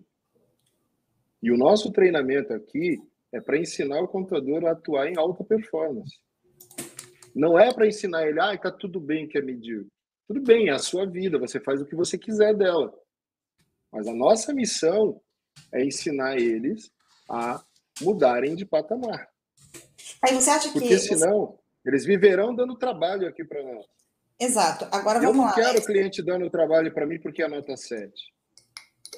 Agora vamos lá. É, você está falando aqui sobre a mudança, né? É, a, a pessoa tem educação. Você fala, fala, fala. A pessoa não muda. Qual que é o passo? Qual que é o próximo passo? Até para o pessoal aí, os contadores, que de repente tem um sócio, tem os colaboradores, que nem o Marcelo falou que está aí, atrás de bastante currículo, tá difícil a contratação e tal. Já assim, falamos, falamos sobre isso numa outra live. Lembra? Mentalidade fixa, mentalidade de crescimento. É, um Buscar o autoconhecimento. Entender quem você é, onde você está e para onde você quer ir. Ponto. Deve ter pessoas que não vai fazer mais tá parte da sua. Tá, e aí vai aí uma, uma, conclusão que a gente chega, né, Alex? E é pensando tudo, é, de repente vai ter pessoas que não vão mais seguir com você. E às vezes isso pode ser até da família. Esses dias foi até interessante. Eu, Manta, cliente... eu, não vejo, eu não vejo problema nenhum nisso. De verdade, eu não vejo mesmo. E olha só que interessante, Alex, esses dias aí um cliente de, assim, que você gosta muito, tudo, tem cuidado aí do projeto dele e tal. Ele, antes de fechar com a gente, falou assim: Marta, eu preciso resolver um problema e tomar uma decisão. Sabe que a gente tem que tomar uma decisão? E essa decisão é, envolve até uma questão familiar. Só que aí, depois que tomou a decisão, a vida dele mudou. E está mudando. Ele demorou alguns anos para tomar essa decisão, mas quando ele tomou a decisão, e também foi uma outra cliente que eu fui da consultoria também, que fazia anos que ele estava para tomar uma decisão e estava lá na média, na média, as coisas não saíam do lugar. É, e também envolvia essa questão de família. Quando tomaram decisão, as coisas mudaram. Por quê? Porque saíram da média, saíram de ser nota 7, né? Então, assim, gente, eu, o Alex está falando aqui é o seguinte, que às vezes, assim, vai doer, porque muitas, e às vezes o Alex fala para mim, Marta, você não está na mesma frequência, Marta, acorda, até fico, toma aquela chacoalhada, né? Então, é, na hora que você começa a sair da sua média, muita gente não vai caminhar com você e você vai ter que acabar, você acaba expelindo mas isso, pessoas, isso né? é normal, isso é normal. É o que eu falo sobre o julgo desigual que se fala na religião. Tá? As pessoas colocam que julgo desigual é uma pessoa de uma religião casar com a outra, porque os valores são diferentes. Coisa. Olha o termo, os valores são diferentes. E quando os valores são diferentes, eles são diferentes em todas as áreas da vida. Então, se você não caminhar ao lado de alguém que vibra na mesma frequência que você, e eu não estou dizendo que essa pessoa precisa fazer a mesma coisa que você, ela só precisa vibrar na mesma frequência que você, na mesma energia que você. Ela precisa comemorar com você os seus feitos ou ela pode vir junto com você e criar os feitos junto com você. Agora, o Chineachi fala uma coisa muito interessante, Marco, que em cada patamar da vida nós teremos pessoas ao nosso lado, ponto. E tem pessoas que não vão querer seguir junto e faz parte. E aí você vai entender o nível do jogo que você quer jogar e se você vai travar a sua vida por causa de pessoas que se tornam âncoras no seu pé. É isso que você precisa analisar. Ah, não, gente, mas eu dou muito mais valor a isso. Aí você vive um eterno conflito na sua vida. Você não pode ter conflito. Você tem que ser uma pessoa resolvida. Tudo na vida é uma questão de decisão. Decisão. cisão, cidir, separar. Então, quando eu decido, é porque eu separo de uma coisa e começo outra. Ponto. Decisão. E é isso que as pessoas não conseguem entender. Elas querem tudo ao mesmo tempo agora. E aí vivem confusas, mano. E o medíocre, ele vai com a manada. Só que ele quer alcançar sonhos, objetivos. Só que porque a manada fica no Netflix, ao invés de ler um livro, o cara vai lá e fica no Netflix. Sabe por quê? Porque tá na modinha agora ficar comentando filme lá no, no Instagram. Aí o cara passa o fim de semana inteiro assistindo a série indicada lá pelo influência que está enchendo o rabo de dinheiro, ficando bilionário, e você tá só gastando dinheiro no Netflix e ficando mais pobre. Porque a série que o cara indicou, se você não for intencional para assistir, com a visão que o cara passou, para que você possa aplicar no seu negócio e na sua vida, me desculpe, você está perdendo tempo. Você está com comportamento de espectador. espectador fica cada vez mais pobre, Marco. Ser pobre não tem problema nenhum. Ser conformado tem problema. É isso que eu não aceito. Isso que eu não gosto. Pessoas conformadas. Se existe uma forma de evoluir, nós somos seres evolutivos, então nós temos que evoluir. O apóstolo Paulo fala isso em Romanos capítulo 12, versículo 2, que nós temos que renovar o nosso entendimento o tempo todo. Entender os contextos nos encaixar nos contextos, vibrar nas frequências. Aí você escolhe um nicho para trabalhar. E aí você não observa como modelar quem está lá no, no nicho que você quer atender. Você se coloca como especialista. E aí você não faz uma lição de casa básica na hora que está prospectando que é entender a empresa do cara, como o cara se veste, o que, que o cara valoriza e etc. E vai lá com o seu jeitão, todo desmilinguido lá. Não fecha contrato. Porque as pessoas olham para você e não enxergam em você uma pessoa de sucesso. E as pessoas amam estar perto de pessoas de sucesso, Mar. Por isso que nós seguimos pessoas, por isso que nós temos referência de pessoas. Agora, sucesso é uma coisa subjetiva. Mas presta atenção, nós temos ídolos. Quais os comportamentos dos ídolos? Nossa, Marília Mendonça morreu, meu Deus, ela era fantástica, era isso, era aquilo. Ah, vai ter uma turnê agora da Maiara e Maraísa, meu Deus do céu, dois dias elas estarão aqui em São Paulo. Meu Deus, se pudesse participar de. O que, que essas pessoas fazem para alcançar o sucesso? E o que, que eu posso fazer para espelhar, para eu ter o meu sucesso na minha vida, no meu ecossistema? Provérbios capítulo 13, versículo 20. Quem anda com sábio se torna sábio. Agora, aquele que vive com os tolos vive aflito. Ponto. Então, se eu quiser, Marta, viver aflito, eu comemoro a mediocridade. Simples assim. Eu vivo de modinha de rede social namorando a vida dos outros o tempo inteiro, ao invés de entender que o Instagram é uma grande fonte de renda para mim. Basta eu saber como trabalhar e gerar conteúdo para ele. Eu não imito pessoas. Eu tenho autenticidade. Eu crio a minha autoralidade para gerar a minha autoridade, para atrair a minha audiência. Estou pouco me fudendo para a audiência dos outros. Eu vou criar a minha. É assim que funciona. Meu, muda o seu jeito, muda o seu jeito, muda o seu jeito. Cara, é do seu jeito mesmo que haverá um monte de pessoas que vão se conectar a você. Agora, tem coisas que são treináveis, como eu falei: oratória, dicção, carisma. Você sabia que carisma dá para se treinar? Carisma é 50% genético, é na gozada que vem lá do seu pai, da sua mãe lá, que não tem jeito, vai vir lá, é genético, não tem o que fazer. Mas o restante é psicossocial. E o psicossocial, tudo que é psicossocial dá para ser treinado. Logicamente que a pessoa não vai ser a pessoa, você não vai conseguir ser a pessoa mais carismática do mundo, mas você vai aprender a sorrir quando precisa sorrir.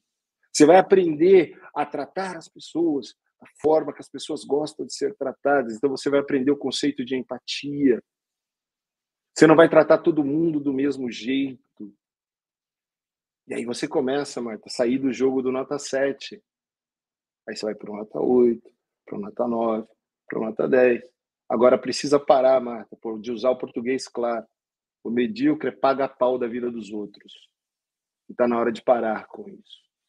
Mas agora, se você entende que ser medíocre está tudo bem, está tudo bem, afinal, é o jogo da sua vida. Agora, se você quer escrever um novo capítulo na sua vida, se você quer escrever uma nova história, comece hoje a vencer a mediocridade. Como? Buscando conhecimento, buscando autoconhecimento, buscando ferramentas para que você possa se transformar, para que você possa transformar outras pessoas. Porque não adianta nada você buscar o autoconhecimento, descobrir que é uma merda e ficar mais fodido ainda atualmente do que já está, exatamente porque você não sabe o que fazer com o que você descobriu. Você tem que continuar o processo evolutivo. Leia bons livros, faça anotações, para de usar esse aparelhinho o tempo todo aí, ó. Toda anotação que faz eu faço no bloquinho de notas do celular. Só tem um detalhe, anotação no bloquinho de notas do celular é a mesma coisa de comentário feito no Instagram. O HD não risca. Para o HD riscar, escreve. Sabe por que você treinava caligrafia no colégio? Sabe por que o professor mandava você escrever uma série de coisas? Para riscar seu HD no aprendizado. Aprende isso. Nosso cérebro funciona exatamente como esse negócio que você chama de computador aí na frente. Tem memória RAM e tem HD. Então, o que, que acontece? No nosso processo de aprendizado, nós, nós vivemos na era da informação, um bombardeio de informação, Marta, o tempo inteiro, o tempo inteiro, o tempo inteiro. Se nós quisermos ser intencionais de fato, o que, que nós precisamos fazer? Aquilo que faz sentido para nós no nosso dia, nós andamos com um caderninho ao lado, ó, e escrevemos antes de dormir no resuminho ali para riscar o HD. Riscar de fato. Pega um livro com intencionalidade, cria lá um storyboard lá no seu livro lá, compra aquelas fichinhas brancas, faz um monte de anotação, cria post-it, coloca no post-it, coloca no caderno. Entenda de verdade aquilo que você quer aprender. Para de ficar só consumindo audiovisual, audiovisual, que aquilo audiovisual você esquece, 16% de chance só de você guardar só 16, você consegue guardar somente 16% daquilo que você ouve. Agora, se você estiver anotando aí, riscando o HD, e você criar uma prática para você, para cada hora de aprendizado, 20 horas de prática daquilo que você aprendeu, uou, você vai se tornar um expert em tudo que você fizer. Mas você precisa treinar. Não adianta mais ficar obeso de informação, de conhecimento. Eu preciso buscar informação, buscar conhecimento. Mas eu preciso praticar conhecimento.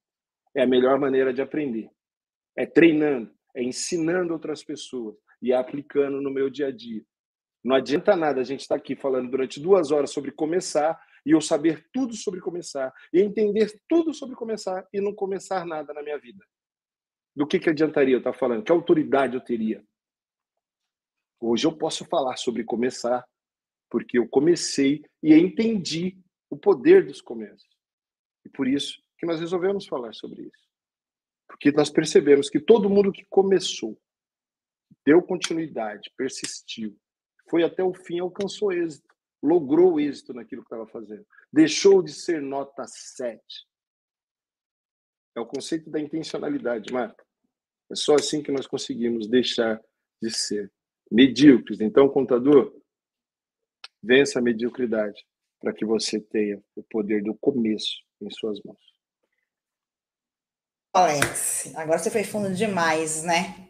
Agora fiquei até com medo de alguém se ofender aí, mas eu sei que o pessoal que está aqui é mais maduro, né? Mas é bem isso.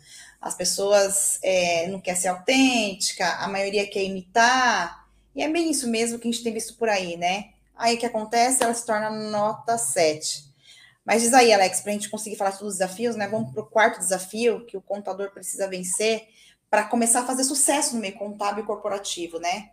É, ganhar mais clientes, vender mais e melhor. Diz aí, até antes de você continuar, é, o Robson falou assim, né? Não, primeiro, Arenai, eu tive um sócio por 12 anos e, e eu tinha sonhos e desejos para minha empresa, que ele não queria, foi a melhor coisa que eu fiz. Nossa, pior coisa é você andar com alguém que não quer. Teve uma época aí que, nossa, o Alex queria uma coisa, eu queria outra, e é uma briga. Nossa, é horrível você estar quando um quer uma coisa e quer outra. Você nunca Nem ele tinha uma parceira, nem eu tinha um parceiro, e assim, sociedade, casamento é a mesma coisa, né? Tenho procurado, Robson, tenho procurado ficar longe dos grupos de mimimi. Ó vida, ó céus, procuro seguir as pessoas que levaram, levantam uma régua para cima, bora. E é isso aí, Robson, ele sabe que eu sou uma pessoa meio reclamona, né? Tô mudando isso, o Alex pega no meu pé, porque de fato é chato mesmo ficar do lado de gente que fica reclamando, ó céus, ó vidas, e é um exercício diário que você tem que fazer, né, Alex? E bora aí para para quarta, o quarto desafio? Marta, é isso. Quem aceita ser nota 7 merece viver uma vida nota 7. Ponto final. Se para muito tá bom, me desculpa. Foi como eu falei. Não estou te ofendendo, te chamando de nota 7. Porque você é nota 7. É só aceitar. Ponto. Agora, você quer mudar o jogo? Começa a andar com pessoas melhores que você. Quer mudar o jogo? Entenda que você é o mais bobo da mesa sempre. Ouça mais, fale menos. Mano, já pensou? Eu gosto de falar bastante, não gosto? Mas imagina se eu estiver numa mesa com Flávio Augusto, com Tiago Nigro, com Janguier Diniz, Luiz Helena Trajano. Eu vou abrir a minha boca ou vou ficar quieto e aprender? Vou ficar quieto e aprender. Sabe por que, que eu vou aprender? Porque uma frase que eles disserem pode mudar o meu jogo todo. Só que tem pessoas que querem mostrar que sabe, que sabe, que sabe, sabe, sabe. Não, gente, entenda os ambientes. E eu demorei, Marta, para aprender isso. Você lembra como eu era? Eu gostava de falar, falar, falar, falar, falar. Eu falo quando eu sou requisitado. Aqui na live eu preciso falar. Eu fui até aplaudido no aniversário da Carol. Eu consegui falar menos que a Marta. Olha isso, gente. Eu gravei um vídeo lá para minha filha. 47 segundos. O da Marta tinha 3 minutos e meio. Nós até brincamos lá na, na, na, festa que todo mundo falou assim: senta que lá vem história do Alex, né?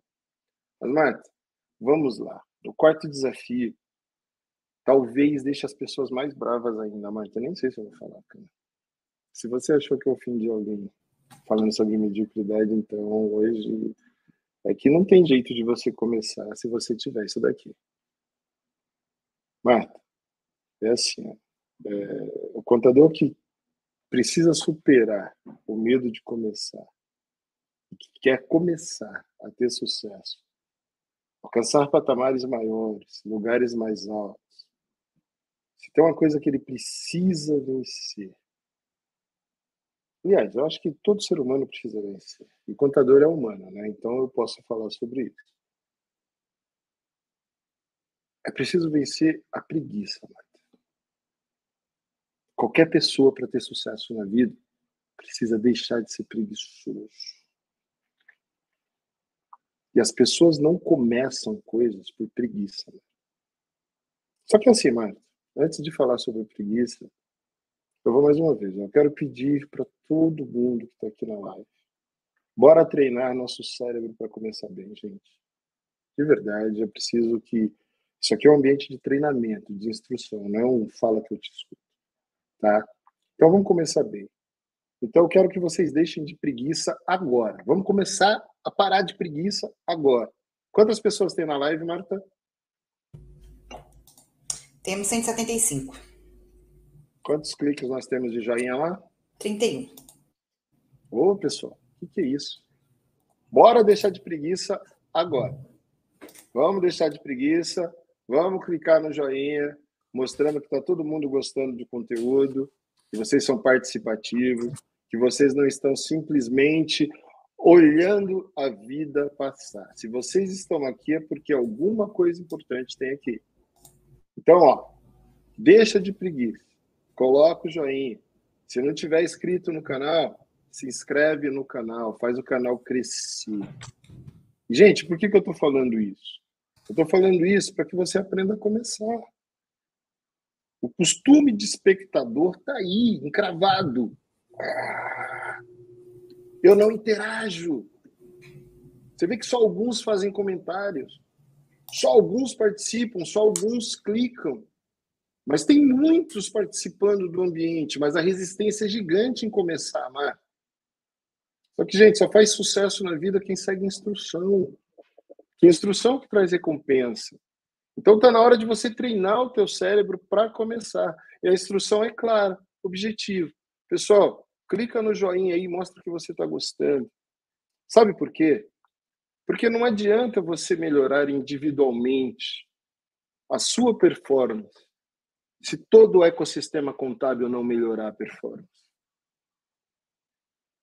Os empresários continuarão, por culpa de outros, não sua, dizendo que o contador é um mal necessário, ao invés de um ativo indispensável. E eu entendo que você que está aqui na live, participando, buscando instrução, é porque você quer ter o seu trabalho reconhecido. Mas não é só pelos seus clientes, é por toda a classe empresarial brasileira, porque realmente você é um ativo indispensável para empresas. Só que você precisa mostrar isso. E aí, quem não segue instrução, Mar, sabe o que, que faz? Acaba tirando o valor daqueles que buscam o valor. E você que está aqui para buscar valor, você precisa seguir instrução. E quando você dá o joinha aí no canal, gente, esse conteúdo chega para mais gente. E aí sabe o que acontece? Mais pessoas são instruídas. Quando eu peço para vocês, gente, compartilhem esse conteúdo, é porque para que mais pessoas sejam atingidas. Não é porque a DPG quer vender mais. É porque nós acreditamos realmente que é a educação que muda o status quo. É a educação que faz o nota 7 ser nota 10. É a educação que tira você da mediocridade, da procrastinação, que faz você vencer as segundas-feiras, que faz você parar de ser preguiçoso. Agora, se você recebe uma instrução e tem preguiça de ir lá, ou tem resistência de ir lá, tem alguma coisa que precisa ser tratada aí em você. Porque você está pensando só em você e não no ecossistema contábil. E nós estamos aqui pensando no ecossistema contábil. Nós nem conseguimos dar conta de atender todo mundo, gente. Não dá, é muita gente. São quase 80 mil empresas de contabilidade. Ok? Mas nós queremos que esse conteúdo chegue sim a mais pessoas.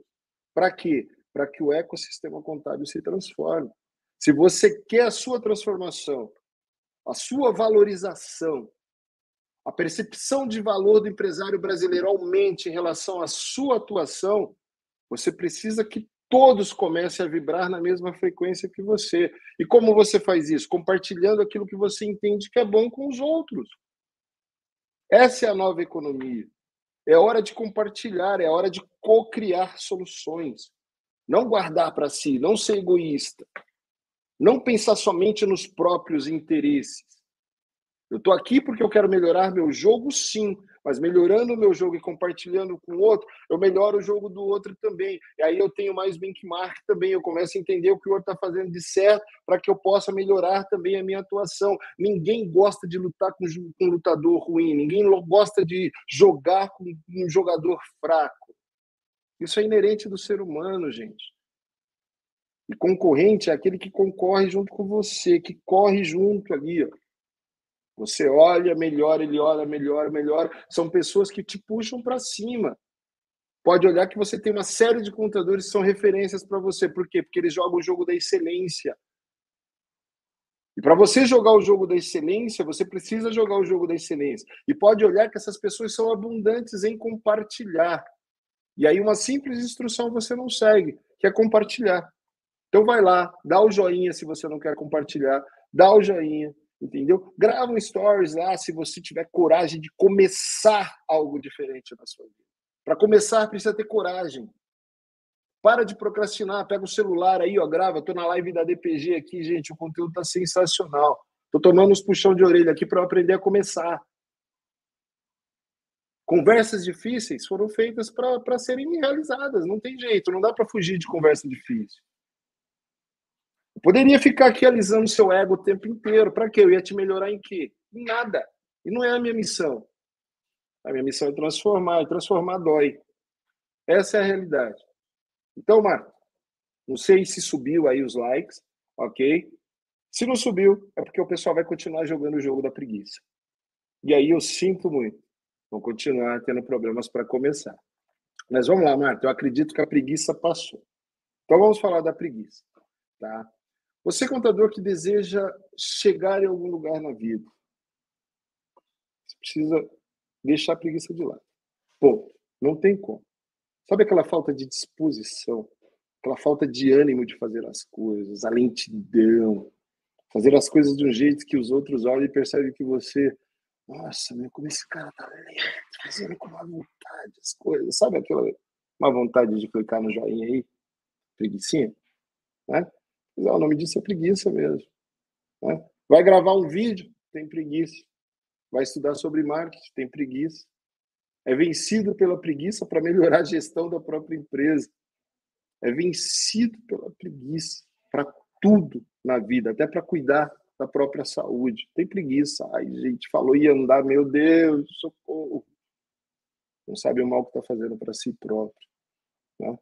Só que é o seguinte: a preguiça é algo que é determinante para o seu fracasso, contador. Ponto. Ela é determinante, ela é fator determinante. Se você for preguiçoso, você será fracassado. Acabou. Porra, Alex, mas eu trabalho pra caramba, cara. Mas você pode ter preguiça em várias áreas que poderiam fazer você performar mais e você não quer. Porque você está na zona de conforto. Zona de conforto, sinônimo de preguiça. Ponto.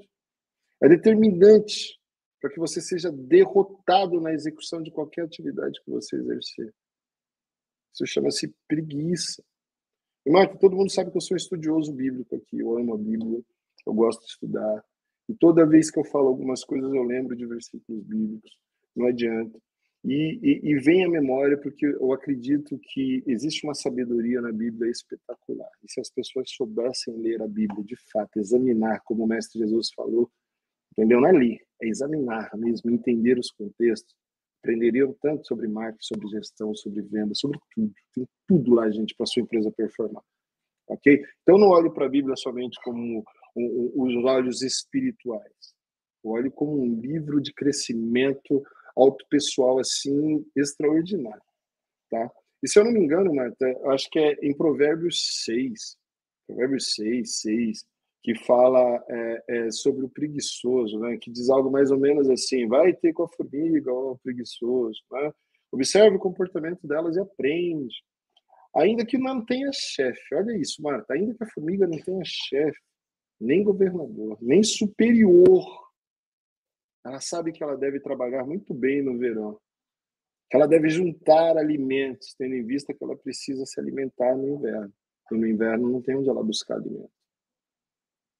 Mas aí o, o, o, escritor de provérbios ele continua, né? Ele diz algo mais ou menos assim: mas você preguiçoso, tudo que você sabe fazer é dormir.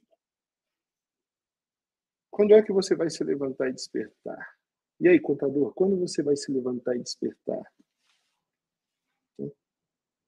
Quanto, até quando você vai dizer assim, me deixa dormir mais um bocadinho, eu preciso dormir mais um pouquinho.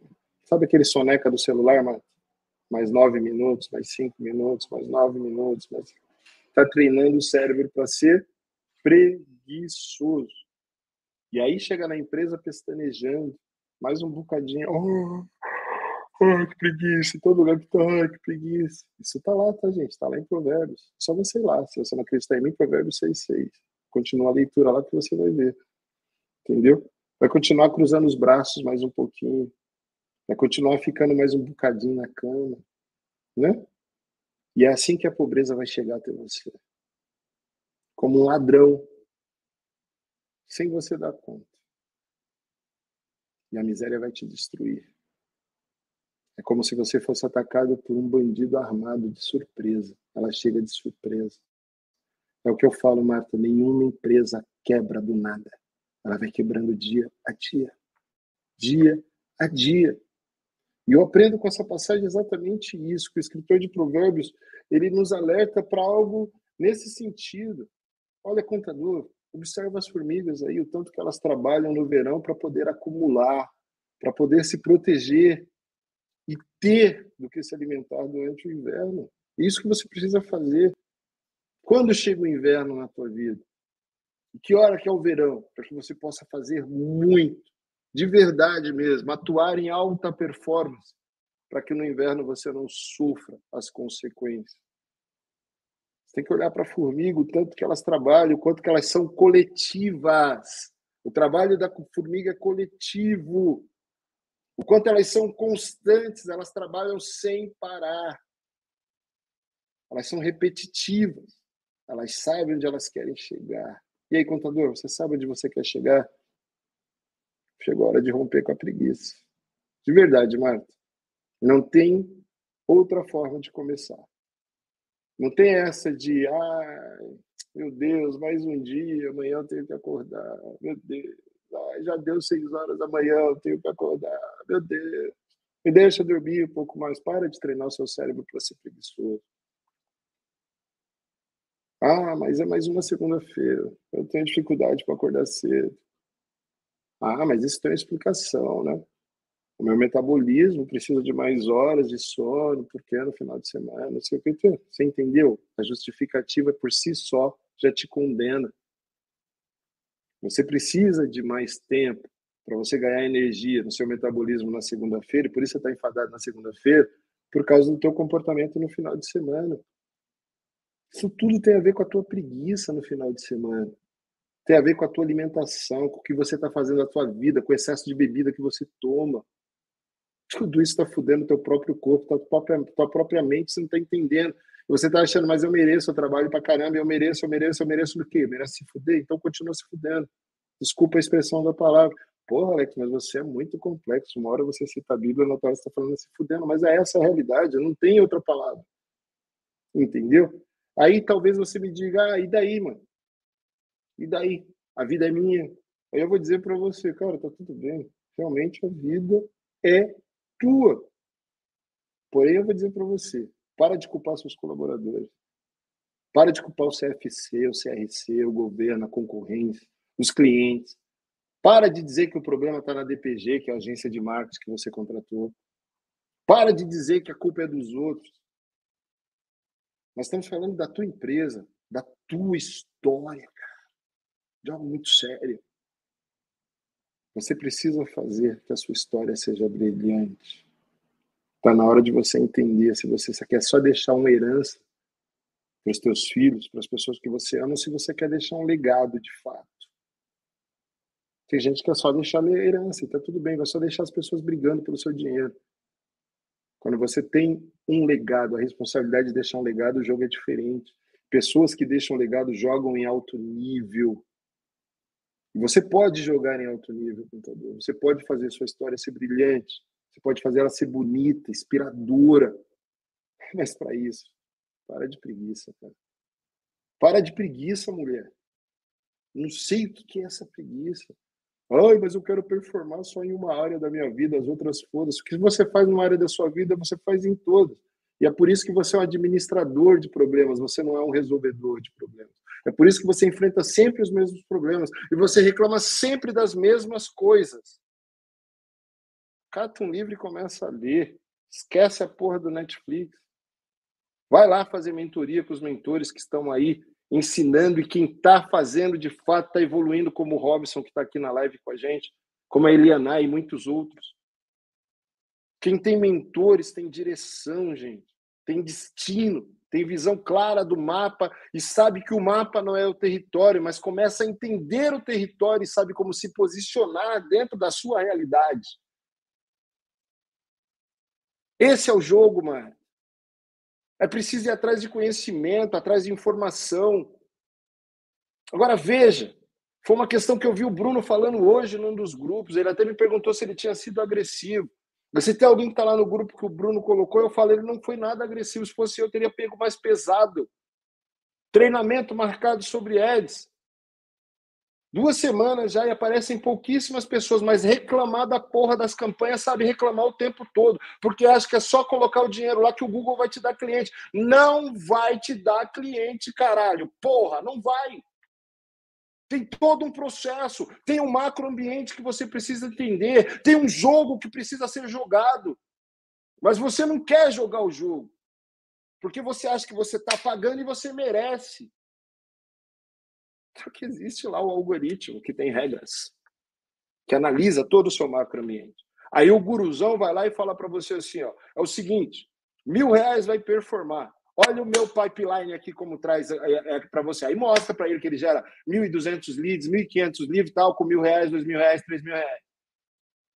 Só que olha o tempo que esse cara passa gerando conteúdo o tempo inteiro na internet. Seja no Instagram, seja no Facebook, seja no YouTube, no Google, é artigo, é tudo quanto é lugar, ele está ali, ó, presente, presente, presente. Você acha que uma campanha desse cara não vai performar? É lógico que vai.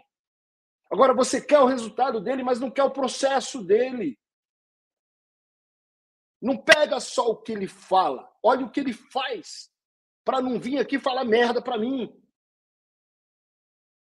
Porque senão você fica, pô, DPG não sabe trabalhar, porque não sei o que.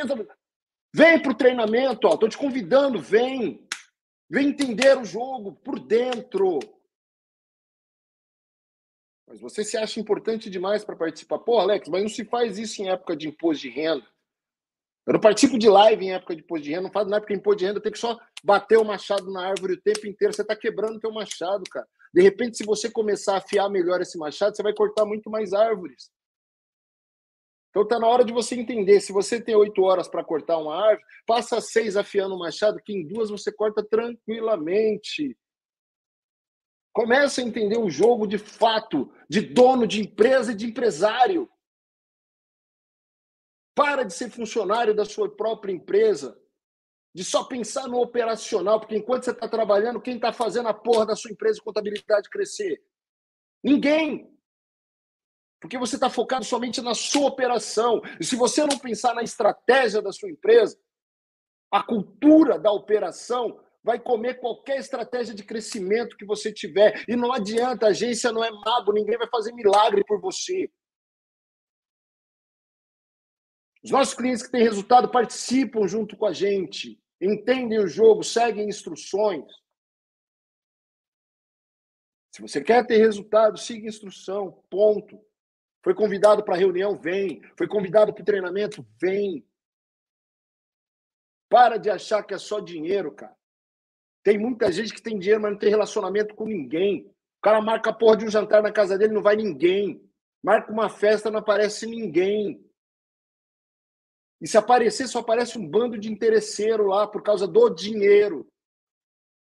É esse tipo de relacionamento que você quer para a tua vida? É munição. Você precisa entender o processo, precisa entender a estratégia, para que você saiba onde está sendo investido a sua munição, para entender como os tiros são dados, para entender que resultado não é só a venda. Você nem fez barulho com a sua marca ainda, nem fez um trabalho de branding. Não tem nada na internet sobre você e você acha que vai chegar aqui, ó, pum, coloca dinheiro e coloca. Aí vem se comparar, contabilizei. Porra, os caras colocam 700 mil reais no Google lá por mês. Você tem esse dinheiro para colocar? Você não tem, cara. Você não fatura isso em 10 anos na sua vida. E fica reclamando aí, querendo o resultado dos caras. Só que mesmo assim, a Contabilizei tem um blog colocando conteúdo o tempo inteiro. Tem um puta time de marketing lá dentro, performando por eles. Entende o jogo, por mais dinheiro que coloca, traz mais dinheiro, traz mais cliente, traz mais semente, traz mais acesso, traz tudo. Sabe por quê? Porque não tem preguiça de fazer o que precisa ser feito, nem de começar o que precisa ser começado. Não tem medo de errar. Não é aquela pessoa que só pensa em ganhar. Aí você vem para cá querendo ganhar o tempo todo. Tira o foco do ganho. Começa a focar em resultado. Entenda que resultado Qualquer resultado. Você veio para cá, você não tem visita no site, começa a ter visita no site, é resultado. Você não tinha engajamento nas, nas, redes sociais, começa a ter engajamento com a sua participação, porque se a sua participação não vai ter engajamento, não adianta. Eu não sou mágico para dar engajamento lá sem a tua cara, porque é a tua cara que o teu cliente quer ver, não é a minha. Não é a do Bruno, não é a da Marta. É a tua. É você que tem que gravar o teu stories. É você que tem que gravar teu vídeo. Mas tu tá com preguiçinha querendo levar vidinha. Aí, como o Altair falou, quer tirar 30 pau de salário por mês, trabalhando 8 horas por dia. Porra, você está sangrando a tua empresa, está falindo a tua empresa. E não adianta ficar putinho comigo, não, porque é isso, é conversa difícil mesmo. Então vai ter com a formiga, ó, preguiçoso, para aprender um pouquinho lá com ela. E aí você vai mudar o nível do teu jogo. Vai atrás de fazer network. Mas seja interessante, para de ser interesseiro.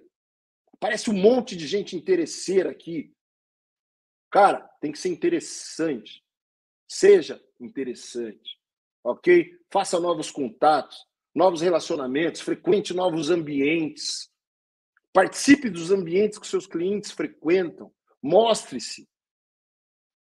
Para de ser preguiçoso, cara. Um monte de evento rolando no final de semana aí de tudo quanto é nicho, nicho médico, nicho, tudo quanto é nicho empresarial rolando evento em final de semana, e você na porra da piscina tomando cervejinha lá, piscina alugada dos outros ainda.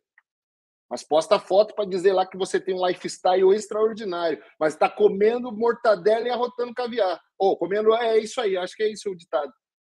Entendeu? Aí reclama de ter que pagar uma estratégia de marketing, achar caro tudo na sua vida, achar caro um domínio por 900, achar caro isso, tudo você acha caro. Porque as pessoas não te valorizam, porque você não valoriza ninguém, você não valoriza nem você. Você não vai atrás de ambientes de instrução para você. Sabe por quê? Porque tu é preguiçoso. preguiçoso é miserável. Sinto muito, Marta. É, Alex, agora doeu, hein? Agora doeu. Mas sabe que, Alex, eu fico pensando que, não sei, posso até estar errada. Eu acho que esse tipo de pessoa, quem está aqui na live, está tá buscando conhecimento, vejo o pessoal aí engajado, né? Eu acho que deu algum bug aí no, no YouTube que tem 408 curtidas. Não tem nem isso, deu algum bug aí, gente, no YouTube. Alex de repente falou, compartilharam, Marcos. De repente compartilharam. Já passou muitas pessoas pela live. É, pode ser. Mas é, até ah, o pessoal estamos, assim. Mas estamos agora com 264 pessoas ao vivo. Aqui está passando 264. Cheguei aqui no celular aqui. É, então, para mim está mostrando 264. Entendeu? Mas, então, mas Marta, eu... agora chegou a hora, chegou a hora daquele que, a primeira pergunta que você me fez. Isso aí, vamos, porque falta cinco minutos para acabar a live. Vai, hoje vai ser sucinto em cinco minutos. Não tem nada de cinco minutos. eu vou falar por quê. Sabe por quê? É exatamente esse desafio que vocês têm que vencer, gente. A pressa. É isso, Marta. Ah, quero que vocês reflitam sobre isso, pessoal. Sobre o que vocês ouviram hoje. Quero de verdade mesmo, de fato. Eu quero que vocês comecem, que vocês perseverem. Desculpa pegar pesado, mas a Marta me conhece, o pessoal me conhece, todo mundo me conhece. E é o seguinte, cara para performar em alta performance não tem groselha. Chega de groselha. groselha faz mal. Groselha causa diabetes. Groselha fode o teu sangue. Fode o teu sistema linfático. Para de consumir groselha por aí. Aceita o puxão de orelha. Todo mundo tá aqui na live, mano. Tá aqui porque quer performar. E para performar é igual o personal pega lá na academia. Ai, tá doendo, tá doendo, vai doendo. Vamos fazer. Hoje eu tô o que, que tá doendo? É a junta ou é o coisa? Ah, não, é só o músculo, então a gente tá certo. Vamos para cima. Quem não quer sentir dor não vai para academia. Ponto. E se você tomar é, é, anti-inflamatório depois, você acabou com todo o trabalho que o teu personal fez. Para crescer dói. Quer ganhar massa muscular? Dói. Quer ter um shape legal? Dói. Quer ter uma empresa lucrativa? Dói. Não vai trabalhar só oito horas por dia, não. Vai abrir mão do Netflix, vai saber o que renunciar, vai abrir mão de pessoas. É isso, gente, dói. Mas você sabe o nível do jogo que você quer jogar. Como eu falei, Marta, perseverar não é uma maratona. Perseverar é uma série de pequenas corridas. Uma série de pequenas metas alcançadas, pequenas tarefas concluídas. Agora, pessoal, é o seguinte falando em tarefa, é a última oportunidade que vocês têm. Ainda dá tempo de seguir as instruções. Isso é a lei do plantio. A hora que vocês começarem a gerar conteúdo, quer que o teu cliente faça lá com você, vai lá no joinha, ó, dá joinha, compartilha a live, faz um stories, marca lá, arroba grupo DPG, arroba Marta Giove, arroba Alex de Paula MKT, entendeu? Dá tempo ainda, galera. Agora, Marta, vamos lá, vai para ser o mais sucinto possível. Desde o começo da live, a gente está falando sobre como superar desafios, né? Os contadores precisam vencer para começar e etc. Então, vencer a procrastinação, depois vencer a segunda-feira, vencer a mediocridade, vencer um dos piores males da humanidade, que é a preguiça. Ah, todo mundo é preguiçoso, aí você precisa entender o jogo e começar a deixar de ser preguiçoso. Não é porque você atua em alta performance numa área da tua vida, se todas as outras áreas estiverem fodidas, você está sendo preguiçoso em alguma área, e aí você está ferrando tudo. Porque uma área que você ferrar, ferra todas. Ok? Então você tem que começar a olhar para isso. Se você ferrar uma área da tua vida, você ferra todas elas. Ok? O conceito de integridade é ser completo. Vai ser tudo. Uma área que não tiver íntegra, lascou. Tá? Então, mano, é, é, é, é preciso de verdade vencer tudo isso que eu falei. Agora, se o contador quiser de verdade superar as traves, os bloqueios, os desafios, desafio de começar, desafio mesmo, né, de atuar em alta performance, você precisa superar um dos maiores males da atualidade, que é a pressa. Pressa. Pressa. Eu convivo com uma pessoa que tem pressa. Eu sei o nível de ansiedade. E pressa não traz benefício nenhum para ninguém. Então, se vocês querem começar algo e ter resultados expressivos, então você precisa deixar a pressa de lado. Ponto. Você precisa entender. É mais ou menos assim, mano. Você vai a um dentista. Vamos colocar que você vai ao dentista, tá? Você precisa de um tratamento odontológico. Você quer que esse cara resolva o seu problema com pressa ou com agilidade? Agilidade, né? Porque se ele tiver pressa, pode dar o quê? Algum problema. Pode dar ruim. E se der ruim depois para tratar, ferrou. É difícil. Agora, quando ele faz com agilidade, é possível você colocar agilidade e qualidade na mesma frase. Agilidade é diferente de pressa, né? Então, aquele procedimento que você quer na sua boca, você quer que alguém faça com agilidade, não com pressa. Né? Pressa não adianta pressa sempre vai te trazer a ideia de fracasso, de atraso, de uma coisa feita de qualquer jeito. Esse é, é, esses são os gatilhos que a pressa traz à nossa cabeça, tá, Marta? Quando alguém faz algo com pressa, a gente tem a impressão que a pessoa fez mal feito. Quando alguém faz com pressa, a gente tem a impressão que a pessoa está fazendo atrasado. A pessoa está dando pouca atenção para nós. Aquela coisa que você está conversando com a pessoa, a pessoa está com pressa, é horrível. Porra, que merda, você está falando com a pessoa, a pessoa não está prestando atenção em você porque ela está com pressa, olhando no relógio, olhando isso. Ah, mas não é porque não é, é um costume da, da humanidade. É o dilema das redes sociais. É você ter o controle de um aparelhinho e você ser espectador e falar assim: ah, eu posso trocar a hora que eu quiser, tô, tô, tô, isso não tá legal, troca, troca, troca. Pressa. Aí você não assiste um vídeo de instrução de 15 minutos, porque, gente, hoje em dia é impossível. Você tem que aprender a ser mais sucinto, quer dizer, aprenda a ser mais raso. Por quê? Cai, porque fulano lá tá dando conteúdo, coisa, pega lá o que ele aplicou lá, só do jeito que ele aplicou lá e não vai entender o fundamento não, e se você vai performar. Ele tá te dando dica, sendo sucinto.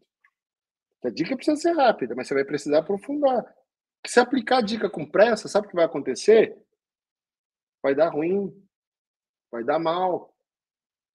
Então, pressa a qualquer custo, mano, não é legal. Não adianta, não adianta, não adianta, não adianta mesmo. É por isso que eu falo.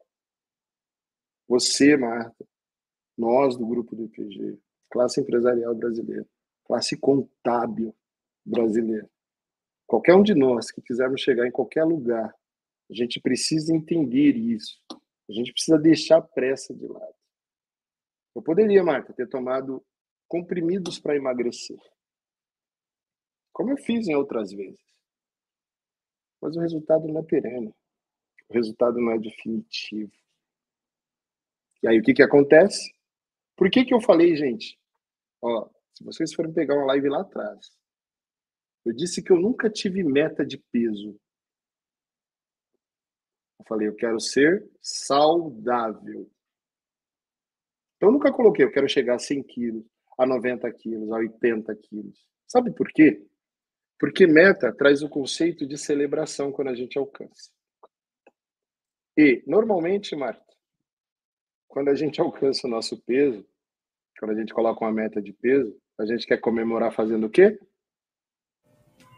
Comendo. Comendo. E comendo o quê? Tudo aquilo que a gente não podia comer. E aí começa a fazer o quê? A ser desregrado novamente. Começa a voltar para os velhos costumes. Sabe por quê? Porque a gente teve pressa no resultado e não precisa ter pressa. A gente precisa entender os micro resultados. Não existe, Marta, de verdade, o a vida incrível desenhada de ontem para hoje. Não funciona no passe de mágica. Não existe sucesso de ontem para hoje. Não existe chuva de clientes no marketing digital de ontem para hoje. Principalmente para quem não tem ativos na internet. Se você é um dos que procrastinam, sabe aqueles que ainda não começaram? Sabe aqueles atrasildos do IRPF aí, do imposto de renda, que deixa sempre para a última hora para mandar a declaração? Eu tenho certeza que você que está me ouvindo aí do outro lado adoraria que eles tivessem vindo lá no dia 1 de março, dia 2 de março, dia 3, já estava aumentando o faturamento, você teria calma, tranquilidade para gerar o imposto de renda dele, não ficaria tão estressado. Ah, nós vemos contadores extremamente estressados nessa época. Por quê? Porque os clientes mandam em cima da hora e você precisa fazer a declaração com pressa. E é isso que existe. Quando tem pressa, tem o conceito de que você vai fracassar, por isso que você fica nesse nível de tensão. Então não existe vida incrível da noite para o dia. O que existe é trabalho duro. Repetição, repetição, repetição. E quando você estiver cansado de repetir, você vai lá e repete de novo. É preciso trabalhar com agilidade, sim, mas sem pressa. Computador, eu espero que vocês me ouçam de todo o coração. Desencana, de verdade. Não deixa que a pressa consuma nenhum de vocês. Nenhum de vocês. Porque a pressa é o que vai impedir vocês de alcançar os objetivos. Sabe por quê? Porque a pressa vai querer que vocês queiram o objetivo para amanhã, o sucesso para amanhã. E não existe sucesso amanhã. Sucesso é uma decisão que precisa ser tomada todo dia. É igual banho. Eu decido fazer sucesso hoje, eu decido fazer sucesso amanhã, eu decido fazer sucesso depois da manhã. E eu vou fazendo pequenos sucessos, pequenos sucessos, pequenos sucessos. Lembra do Altair? Um vídeo com 10 cliques. Manda para o amigo. O amigo fala lá, legal. Puta que pariu, que palavra chata. Você manda uma coisa toda entusiasmada para alguém, alguém olha para você e fala, legal. Não é ruim? Mas e aí, qual a sua decisão? Ser resiliente, continuar ou parar simplesmente alguém falar, ah, legal não é bom? Ah, legal. Não, eu vou. Eu vou começar do primeiro. Porque quando eu chegar no 2200, cara, eu vou estar tá na Band, eu vou estar tá fazendo live com a Natália Arcuri, eu vou estar tá fazendo live com os mais famosos aí do mercado, entendeu? Eu vou estar voando, as pessoas vão estar me solicitando, são as pessoas que me ligam para fazer collab, porque entendem que eu sou o contador rei do YouTube, o rei do MEI, e aí vai colocando, e vai colocando, e vai colocando. Pequenos sucessos decididos dia após dia, construído dia após dia. Conversem um dia com o Altair, ele tem toda a humildade para explicar para vocês como que ele chegou lá. O Bruninho estava falando na live. Cara, eu fui na viagem junto com ele, ele me deu uma mentoria durante a viagem, eu suguei tudo que eu podia sugar. E ainda recomendou, Altair, volta a fazer o evento que você fazia para ensinar os pontuadores de fato a fazer, a gravar, a isso. Só que não adianta, um monte de gente que fez o curso junto com, com a mentoria junto com o Bruninho, cadê? Agora o Bruninho está voando. Sabe por quê? Seguiu princípios, entendeu as instruções. E aí na área médica não tem para ninguém, tá voando. Uau. E é isso, até você tá comprando lá curso do Bruninho para aprender a trabalhar com médico. E tem que comprar mesmo, o cara é bom, o cara é fera. Mas o que, que ele faz? Ele não tem pressa, ele entendeu o processo. Eu lembro quando o Bruninho chegou aqui na DPG, processo, processo, processo, processo, processo, processo sem pressa. E aí eu digo para você, já que não existe uma vida incrível que você constrói da noite para o dia, você vai construindo essa vida incrível dia após dia. A decisão está nas suas mãos, contador.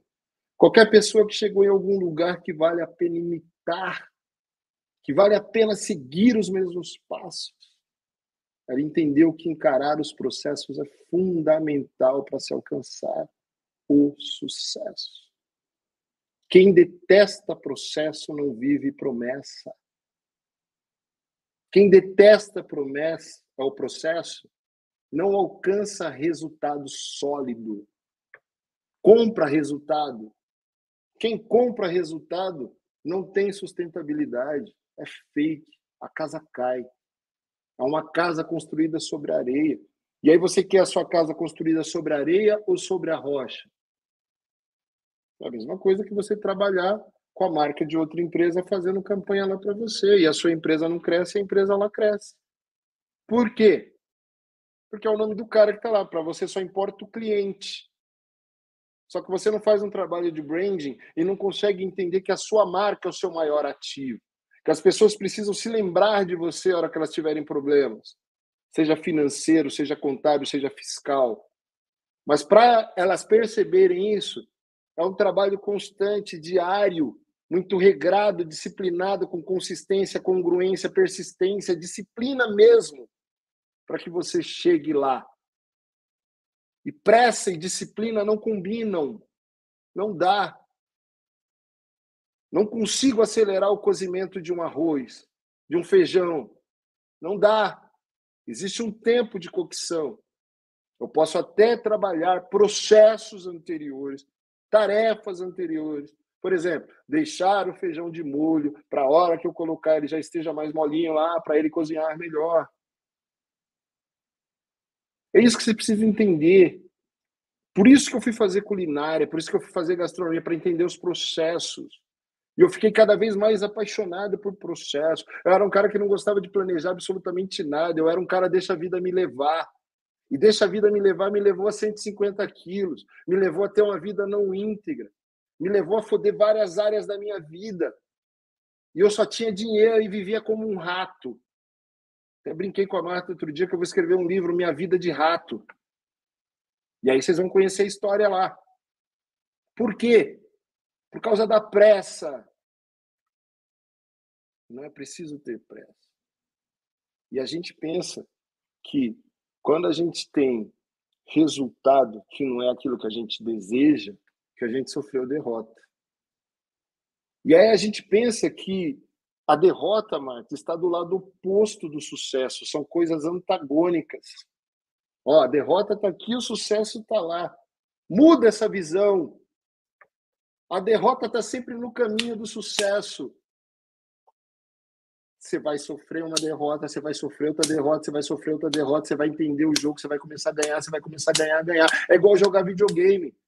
Você não pega um jogo novo para jogar e já passa de fase de uma vez. Você precisa repetir a primeira fase uma, duas, três, quatro, cinco, seis. Aí você pega o esquema do jogo, você supera. Você vai ganhando experiência. Tem até um termo usado, é que eu não sou gamer, mas tem um termo usado exatamente que jogadores de game usam, exatamente para isso para que eles superem fases. Mas precisa entender que tem um processo, não adianta, não dá para passar a fase sem passar por todos os obstáculos do processo. Todo mundo já ouviu falar aqui de um cara chamado Thomas Edison, reconhecido como o inventor da lâmpada elétrica. O cara teve 9.999 derrotas para na vez 10 mil que ele tentou, ele conseguiu ter sucesso com que o filamento da lâmpada não quebrasse com o calor que a eletricidade provocava ali. Agora, qual a resiliência que você tem, contador, para não desistir, ter fé aí, ó? Uma vez, duas vezes, três vezes, quatro vezes, cinco vezes, seis vezes, sete vezes. Não sei quantos de vocês aqui já assistiram a série no Netflix, O Último Arremesso, mas assista com intencionalidade e entenda o jogo de um cara chamado Michael Jordan. Quantas vezes ele teve a última bola do jogo em mãos, inclusive em finais da NBA, e ele falhou. Mas ele é reconhecido como o maior jogador de todos os tempos da NBA, pelo menos para mim. Para muita pessoa, para muita gente no mundo inteiro. Sabe por quê? Porque em seis oportunidades ele teve a, a, a chance da última bola no último segundo e acertou as seis. Não teve medo, não teve insegurança e levou o Chicago Bulls ao hexacampeonato da NBA, um dos maiores feitos da história do game. E é isso, gente. Pressa não leva ninguém a nada. Quem tem pressa não treina. Quem tem pressa quer cortar caminho. Quem tem pressa causa acidente. Quem tem pressa rompe a integridade. Quem tem pressa come cru. A pressa é inimiga da excelência. Então não adianta você colocar lá que você presta serviço de atendimento e excelência se você é apressado. Não dá. Entrega o balanço lá do teu cliente do exercício vigente agora em janeiro, sem esperar os meses de fevereiro, março, abril, maio, junho, julho, agosto, setembro, outubro. Você entrega em janeiro do outro ano. Às vezes até em março, às vezes até mais para frente. Por quê? Você tem que esperar o exercício passar, tem todo um processo. Você tem que analisar a competência. Ah, Alex, mas tem um regime de caixa também. Tudo depende da estratégia. Mas você tem que entender que o balanço entregue somente ao final do exercício. E aí você vai discutir estratégia com o cara sobre metas operacionais, de custo operacional, de coisa que o meu contador faz comigo e com a Marta aqui. Não tem pressa. Então, contador, que essa live de hoje é, é sirva para que você entenda que a pressa precisa sair da sua vida. Deixa a pressa de lado. Não funciona assim. Você não vai virar o Pedro Neri da noite para o dia, nem o Pedro Neri virou ele da noite para o dia, com a fama e o reconhecimento que ele tem. Nem o Anderson Fernandes, nem o Altair Alves, nem o Bruninho, nem nenhuma referência que você tem na vida fez sucesso da noite para o dia. Todos começaram, foram consistentes, foram disciplinados, foram congruentes. E aí fazem sucesso até hoje. E vai lá, tenta tomar um lugar. Depois que já conquistou a mente do consumidor, você não toma o lugar. Você pode até tirar um cliente aqui ou ali, mas ele vai melhorando o processo, vai melhorando o processo, vai melhorando o processo. E sabe o que vai acontecer? Isso ele vai começar, vai continuar crescendo, continuar crescendo. Você vai pegando as sobras, que vai sobrando os deles lá. Entendeu? Até o Mestre Jesus Cristo, ele disse ali no livro de Mateus, se eu não me engano, capítulo 34, que basta para cada dia o seu mal. Então por que, que você fica ansioso o que vai acontecer amanhã? Quem tem pressa vive ansioso, quer ver resultado rápido. E não adianta, gente, não tem. As coisas só começam quando começam e só terminam quando terminam. Ponto. Como eu falei a semana passada. Paga lá, contador, um milhão de reais lá para o médico, um bilhão que seja, e manda ele tirar teu filho com um mês de gravidez para não estragar o corpinho da tua mulher. E vê se ele vai tirar. Ele vai causar um aborto. Sabe por quê? Porque é um processo, feto, cada dia sendo formado. Até a quadragésima, quadragésima primeira semana de gestação não existe mágica. Não adianta, não existe mágica. Você pode potencializar esforço. Tudo vai depender da estratégia. Mas você vai ter que entender como atuar em várias frentes ao mesmo tempo. Vai precisar arrumar tempo, inclusive, para atuar em várias frentes. Então, Marta, que essa live de hoje sirva para isso, tá? É, a ideia é exatamente essa, gente. É a gente treinar aqui, treinar para que você deixe de procrastinar, para que você entenda a segunda-feira como um começo, para que você de fato pare de ser medíocre. Deixe a preguiça de lado. e esqueça a pressa na tua vida. Só assim, mano, só assim que você vai ter coragem de começar. Ok? Eu já quero me despedir. Beijo no coração de todos. Ó, se eu peguei duro hoje, vem semana que vem, tem um pouquinho mais. Tá bom? Gente, fiquem com Deus, tá? Beijo e até semana que vem.